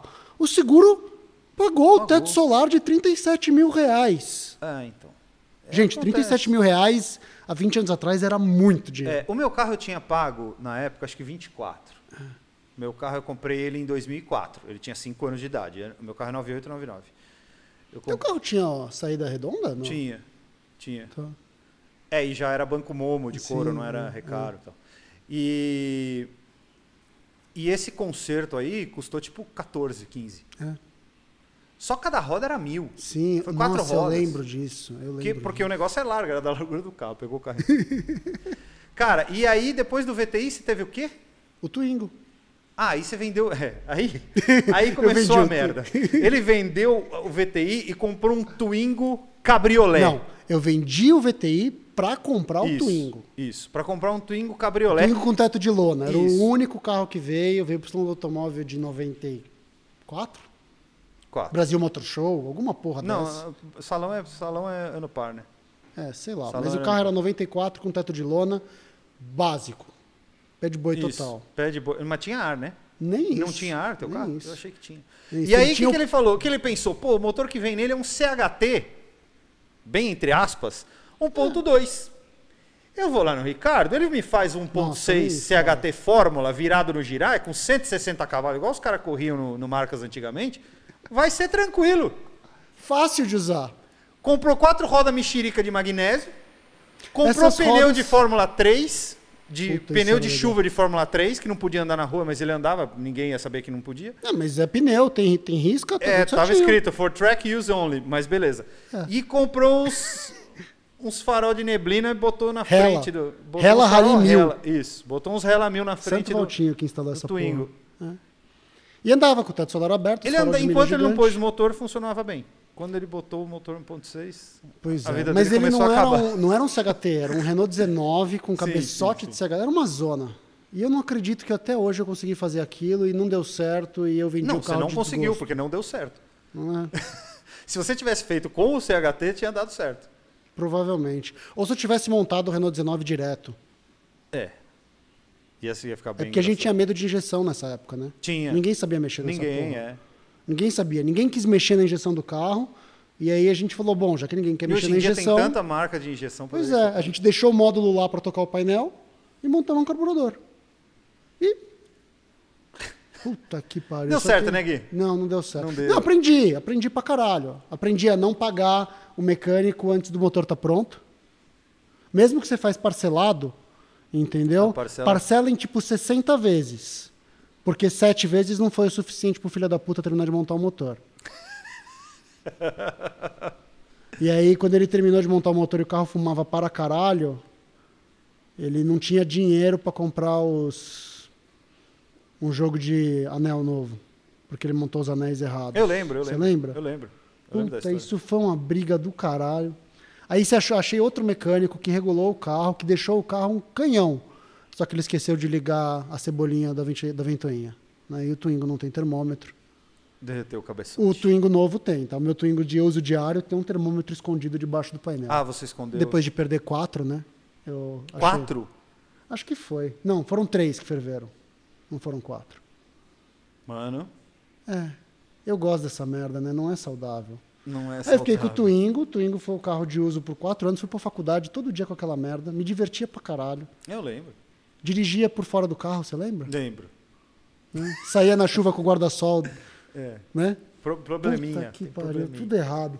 Chovia mais dentro do que fora. Conheci a minha esposa. Eu tinha o Twingo, mas ele estava na oficina. Ela só foi conhecer o Twingo no sexto mês de namoro, foi quando o carro saiu da oficina. Adoro. Aí eu levei ela, pô, o carro tava imundo, né? Aí a gente foi lavar o carro e eu cometi o erro de deixar ela dentro do carro. No... Lá, lembra onde era o Burger King, ali na 23, que era o Lava Rápido? Lembro. Cara, na hora que a jato fez assim, puta que pariu, ela me xinga até hoje. Lavou ela inteira, deu Lavou banho ela inteira, nela. Lavou ela inteira e a gente pode dizer que o Twingo não durou muito tempo depois Ela disso. devia ter falado assim: Você acha que eu tô fedida? É, não, ela, ela não deu certo. Porque quando a gente começou a namorar, eu tava sem carro, né? Uhum. Então eu, eu usava a 500 Cell do meu pai, você lembra? Sim, puta ideia. Puta ideia. Puta ideia. Puta ideia. Era Teu pai tinha um legal. Astra Elite também, né? Tinha um Astra Elite, nossa Era senhora, legal aquele era Astra Elite. legal. Aquele carro era bonito. Ah, uma sequência de Astras também. É, teu pai teve uma Mas série. aí, aí eu fiquei, fiquei velho, né? Vendi o Twin, comprei um respeitável 206 Fellini, comprado usado da minha Fellini. prima. É. Não era nem rally. Não, não, ela, ela não comprou o Rally porque o Rally tinha seguro mais caro. Ela comprou o Fellini, que era a mesma coisa, Tá. só que quatro portas, para não pagar no, no seguro. É, o Aí eu problema comprei. são as quatro portas. Exato. E aí eu usava Podia ser do- Fellini duas portas que não ia mudar nada. Mas então, mas o Então, Fellini só é, é, então, quatro portas. exato, é, exato. Então, mas tudo bem. Aí. Aí fiquei velho. Aí comecei a comprar carro bunda, sem graça. Até o dia que eu me dei conta que faltava um Twingo na minha vida e eu comprei um Twingo de novo e é o Twingo de casa. Essa é a história de amor de um homem com seu Renault Twingo. Não, mas você sabe que o Twingo foi comprado para ser o carro reserva, né? Reserva de quem? Porque eu, eu usava uma 325 Uhum, E36 no dia a dia. uhum, E funciona tudo muito bem, até o dia que não funciona, né? uhum. Sim, um dia quebra. Sim, carro velho é assim, cara. Ele funciona bem, um dia ele quebra. Carro novo também quebra. Só que a diferença do carro novo é que você liga pro seguro, manda ele vir buscar, leva pra concessionária e a garantia que resolva. E óbvio carro velho que não. o, o, tem que o- levar o no Jaime. pobretão tem que levar no Jaime. Eu adoro o Jaime, mas, cara, não dá. Não dá, entendeu? E assim, eu trabalhava em Diadema, cara. Ia de 325 todo dia, buraqueiro, o cara falou, comprou o Twingo, que eu revés, não sei o que lá tal. O legal é que o timing foi perfeito, né? Porque eu comprei o Twingo, dali a seis meses eu fali. Fali. Fali. Tava construindo casa. Sim. Acabou. Acabou. Aí você vendeu o E36. Eu vendi tudo, tudo, tudo, absolutamente tudo. E. Essa casa que você mora hoje? Não. É a outra, Não. a que você morava antes. Cara, eu mudei de casa quatro vezes nos últimos anos. Por quê, cara? Que coisa Porque eu chata. construí uma, eu cons- construí uma casa pra morar. Ah, Cara, você já construiu casa do zero? não. Não faça, não sabe quero. por quê? Porque é tão Mas legal. eu lembro, essa aí era lá no Campo Belo. Não, eu construí em Santo Amaro também. E, cara, eu fiz uma oficina no fundo da casa, 6 por 6 metros. Do lado da Ah, é anexa ele churrasqueira. Por isso que eu falei. por isso que eu falei. Aí o dinheiro acabou. Acabou, acabou, acabou completamente. E aí eu mudei pra obra, vendi tudo. Aí alguém, algum gênio me falou, vende o Twingo. Eu falei, pra quê? Vão me pagarem 4 mil reais no Twingo? Fica o Twingo em casa. E o Twingo foi o carro da família por um ano. Com duas crianças pequenas e uma cachorra de 40 quilos. Entendi. Bacana. Entendeu? Então Você ainda não tinha agora- carro da empresa? Não tinha carro da empresa, então agora que eu tenho o carro da empresa, adivinha? Twingo. O Twingo foi promovido a terceiro filho. Ótimo. Entendeu? Porque ele merece, ele carregou a família por um ano. Qual que é o teu agora hoje? É igualzinho, 95, vinho, só que completo, com trio elétrico, ar-condicionado e tal. Só não Aí eu já teto. pus na chapa, não tem teto, é. Mas eu pus na chapa, restaurei o carro inteiro, fiz tudo, trouxe peça da França, da Argentina, do caralho A4, e ele tá lá, é o bibelô. Eu não Você deixo meus teve, um, você teve um Twingo 1016, não teve? Tive um 1016, que era o capeta. É, eu que lembro. ninguém acreditava. Eu lembro que lembra? você botou, você mandou no Photoshop um dia o velocímetro dele, botou 188 na reta de Interlagos, só que você tava no café. Não tinha como você estar 188 Não, no não café. tava. Não, ali- aque- aquela, aquela era editada. É, Aquela foto foi o Milton que tirou, a gente tava passeando. é, era no 88. Mas ele dava 180, e- ele cortava 185 em quinta. Então não dava 188. Não dava 188. Mas, ó, crianças, é um outro segredo muito bem guardado. Twingo 1.0 16 válvulas. É, ele anda demais, né? É, é Sabe que eu legal. tenho um amigo que já participou, inclusive, aqui com a gente no podcast, chama Diego Tribst. Ele é um cara Eu maluco por Twingos, ele, cara. Gente boa. É, gente boa, ele é, ele é um, ele é um por maluco por Twingos. Ele, ele, quando ele me vê, ele conversa de Twingo. é, então. eu acho engraçado. Porque ele, porque ele sabe que você é outro dos dele. Exato. Entendeu? Isso. Outro dia tinha um, um aqui verde, Hum, verde clarinho. Parecia um mint green, só que metálico. É, Verde coentro, não é metálico, Hum. é um verde forte. Não, tinha um verde, sei, é o segunda série, que é o carro do Henrique. Isso, O carro do Henrique. isso, com, com as Sim, rodinhas de, de. Pô, aquele carro é demais, cara. É legal. Eu babo naquele carro. Você precisa de um. É que ele é 1.08 válvulas. Né? É, então. Mas não precisa de motor ali. Precisa. Não precisa de motor. Eu aprendi isso também. É que ali vida. você tem que, você tem que fazer gaiola, né? Se for pra ter motor. Porque. Não, ele faz curva, ele faz tudo, mas você não precisa de motor. Cara, eu tô num- numa fase da minha vida que agora você vai rir. Sabe qual que é o carro que eu tenho mais potente, que mais anda? É um Virtus? Não, é uma minivan aqui, a Carnival, Ah, com tá. 276 cavalos. Ah, bom, aí sim. Meu V6. carro de corrida tem 120, que é a Alfa. É. Entendeu? Você não precisa de potência para tudo isso. É. É, Eu falo que carro não importa quanto anda, importa como, Como anda. anda. A Alfa é isso. Que é a brincadeira que a gente faz no. O Barata deve estar ali, o Barata. É, Barata. A gente faz o. No, no evento dele do fim de ano lá, tem o, o Classic Taxi. Sim. Você já viu isso não. que a gente faz? Não. É, eles fazem o evento de fim de ano no autódromo, né? No Capoava. E aí, no último ano, eu fiz uma proposta indecente para ele. Falei, ó, o negócio é o seguinte. Eu vou com a Alfa e eu vou levar mais alguns amigos de carro antigo. Eles vão ser convidados. Sob a condição de toda vez que vai para a pista, ele vai levar um leitor junto. Justo. Cara, Legal você tem demais. noção do que, que é essa molecada que não tem esse contato que a gente tem com carro antigo? Num dia de pista, vamos lá, eu vou falar primeiro porque é minha, para todo mundo achar, nossa, que legal, andar de GTV. Mas o legal não era andar de GTV, o legal era andar de Cobra Glasspack. Ou com uma 911. Você, você é da, das, das internet da vida, Hum, não sei se você viu no Acelerados o Rubinho andou com uma 911 preta mexida até o escambau uhum. do Vicente, que é amigo do Murilo Uhum. também. O Vicente com esse carro. Sim. É amigo, o, Conhece Vicente o é, Vicente? o Vicente é amigo de um outro amigo meu É. também. Do Bueno, né? Isso. É, então. E, e o Vicente toca pra caralho, né? Uhum. Passou o dia inteiro levando a molecada a andar de carro. Cara, nada mais legal do que dividir essa experiência. E era claramente o como, porque a gente ali não estava fazendo tempo de volta de jeito nenhum. Não, não. Mas a molecada apaixonada. Cara, eu queria parar de andar com o meu carro para andar de carona com os, com os caras.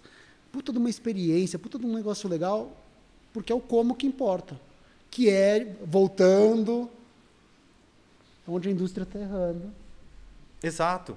que acabou o como, só importa o quanto. É muito louco, né, cara? É, tudo É errado, cara. Tudo errado. E a gente Mas termina com esse ar saudosista aqui. não, Basicamente, é o bom, Cauê tá rindo. Ele ri. Eu fiz ele rir, então né? tá bom. olha ele ri, ele ri, cara. Ele ri porque ele vê que a gente. vai encerrar desse ele, ele, ele, ele olha pra gente e, e do mesmo jeito que ele não deve entender muito essa loucura nossa. Ele não gosta de carro? Não, ele gosta. Mas é que tá. Mas é que ele é, é, tipo louco por futebol. Ele sabe todos os times, tal. Então, é que- então, do jeito que você não entende ele, talvez não entenda a, a gente, entendeu? Em certo Tá ponto. bom. Eu consigo respeitar. Eu acho que ele entende até certo, até, até certo ponto. E aí, quando Futebol ele começa é aquele a rir. negócio onde tem 22 milionários correndo atrás de uma bola? É, Tá, isso. Então, então. Aí, e aí, quando ele ri, é porque é onde ele não entende mais. Entendi. Entendeu? Entendi. Então ficou muito viajado. Entendi. Desculpa se, se o programa não foi tão interessante quanto você esperava, mas é paciência. não, não, é bom, foi tão interessante quanto eu esperava. São dois velhos remini- reminiscendo sobre passado, entendeu? A gente tá. Sabe que eu tô com a chave da Alfa ainda também, né? Sério? A reserva. Puta, vamos juntar as duas chaves, só pra juntar as duas chaves dos carros velhos e lembrar de velhos tempos. Cara, meu e aí a gente deu- vai no que a hora tomar uma cerveja. Porra, Puta fechou, que- meu Deus Ainda do céu. existe? Ainda existe isso? Cara, que loucura. Não, eu tenho até medo de entrar lá. Que loucura, cara. Tá louco. Bom, galera, muito obrigado. Obrigado. Em primeiro lugar, obrigado É. por você ter vindo, cara. Obrigado eu sei pelo que você convite. tá corrido amanhã. Você tem Não, monte mas eu tô feliz, entendeu? Eu fiquei feliz que o seu, o seu parceiro falhou e você lembrou de mim. Não, eu sempre, eu sempre lembro de você. O problema é que o problema é que o Paulo falou: "Ah, eu não vou lá conversar com o Guilherme". É, sei ele nunca não, gostou de brincadeira. mim. Paulo, Ele melhoras de você que está com Covid. Beijo, Paulo. É, para você, para sua esposa, tá tudo bem, eles estão tão tranquilos. Estão dor de garganta, aquelas Meu, agora é só, agora é só uma gripe. Todo Agora- mundo vacinado, agora é só uma É, gripe. então. Quase todo mundo, né? nem todo mundo. Tem É, alguns que não todo se mundo, vacinaram, é. mas Exato. Olha, Gui, então de novo, muito, Muito obrigado, obrigado. Obrigado por você, cara, você faz parte da minha vida. A gente pode não Ai, se que encontrar por anos, mas é verdade, cara. Mas você o papo continua o mesmo, é, cara. a gente, você faz parte da minha vida no, naquele momento, né, onde, onde teve Onde a a gente se liberdade, informa- Exato. é, onde a gente pra começou sempre, a pegar os cara. carros e ir, vai pra clube, vai pra não sei o quê, assim, então, puta, é, Cara, aquela parte onde a gente E tá a gente se... sobreviveu, né? Isso, cara. Pô, você Porque quebrou foi- meu nariz, velho. Na festa é de 15 verdade. anos da Bruna Frazão. É verdade. Você né? pulou no meu colo e quebrou meu nariz, velho, com um soco. Acontece. E eu só percebi uma hora depois, né? É, e eu também, eu só percebi no dia seguinte, quando eu tava com o nariz roxo e com o supercílio roxo. Ele acertou assim, ó. Porque ele pulou no meu colo sem eu ver. Quando eu olhei, ele tava vindo. Eu não deu tempo. Acertou. Cara, eu, eu lembro muito pouco desse dia, cara. É, então. Tinha muita bebida. Muita. Tinha muita bebida. Era e eu não graça. sei por que cargas d'água a minha Vespa tava lá. Porque você emprestou pra eles, pra fazer não, não decoração. foi no da Bruna, foi da Tabata, não, Não, foi? não, foi da Bruna. É, As, duas, no- as duas ganharam o Spider naquele dia, mas, mas foi aniversário da Bruna. A Bruna 15 foi no Circo Escola. Esse dia que eu quebrei o seu nariz foi na, Foi no- lá no Moinho. no Moinho. Ah, a então foi da Tabata. É, Foi da tem razão, Tabata, foi da Tabata. Tabata. É. Puta que pariu, quanta história, hein? velho? Beijo pra vocês duas também. Beijo. É. Olha, então muito obrigado, de verdade. Obrigado por você ter aparecido aqui. É tão Obrigado legal reviver convite. essas memórias. Vamos fazer mais. Daqui a 10 anos eu, eu abro a caixa de Pandora. Não, a gente vai, vai- a gente vai, a gente vai conversar muito antes disso. Então, beleza. Galera, obrigado vocês também que acompanharam a gente até agora. Obrigado aos Obrigado, nossos pessoal. parceiros aqui, thegarage.com.br ou thegarage.com.br. Você já sabe, isso é o site, tem mais de 70 carros antigos aqui especiais para vender. Se você quiser dar uma olhada, checa o Instagram deles, thegarage_br. Certo? E se você quiser fazer uma apostinha, já sabe, betmais.com e se você, por acaso, usar o nosso promo code INSIDECARS, o BetMais vai dobrar a sua grana até 300 reais para você fazer aquela apostinha futebol, golfe, tênis, futebol americano, beisebol, no que você quiser. Eu acho melhor você tentar a NASCAR. A NASCAR é mais improvável e é mais legal. Certo? Certo. Então tá bom. Obrigado a todos vocês. Muito obrigado, Obrigado, Cauê. Eu posso fazer um jabá? Pode, claro. Só deixar um abraço pro meu chefe, que não é chefe, que vai ser no próximo programa. Próximo- Já tá aí. Próxima semana, então, já sabem, Juliano Barato estará aqui. Grande abraço.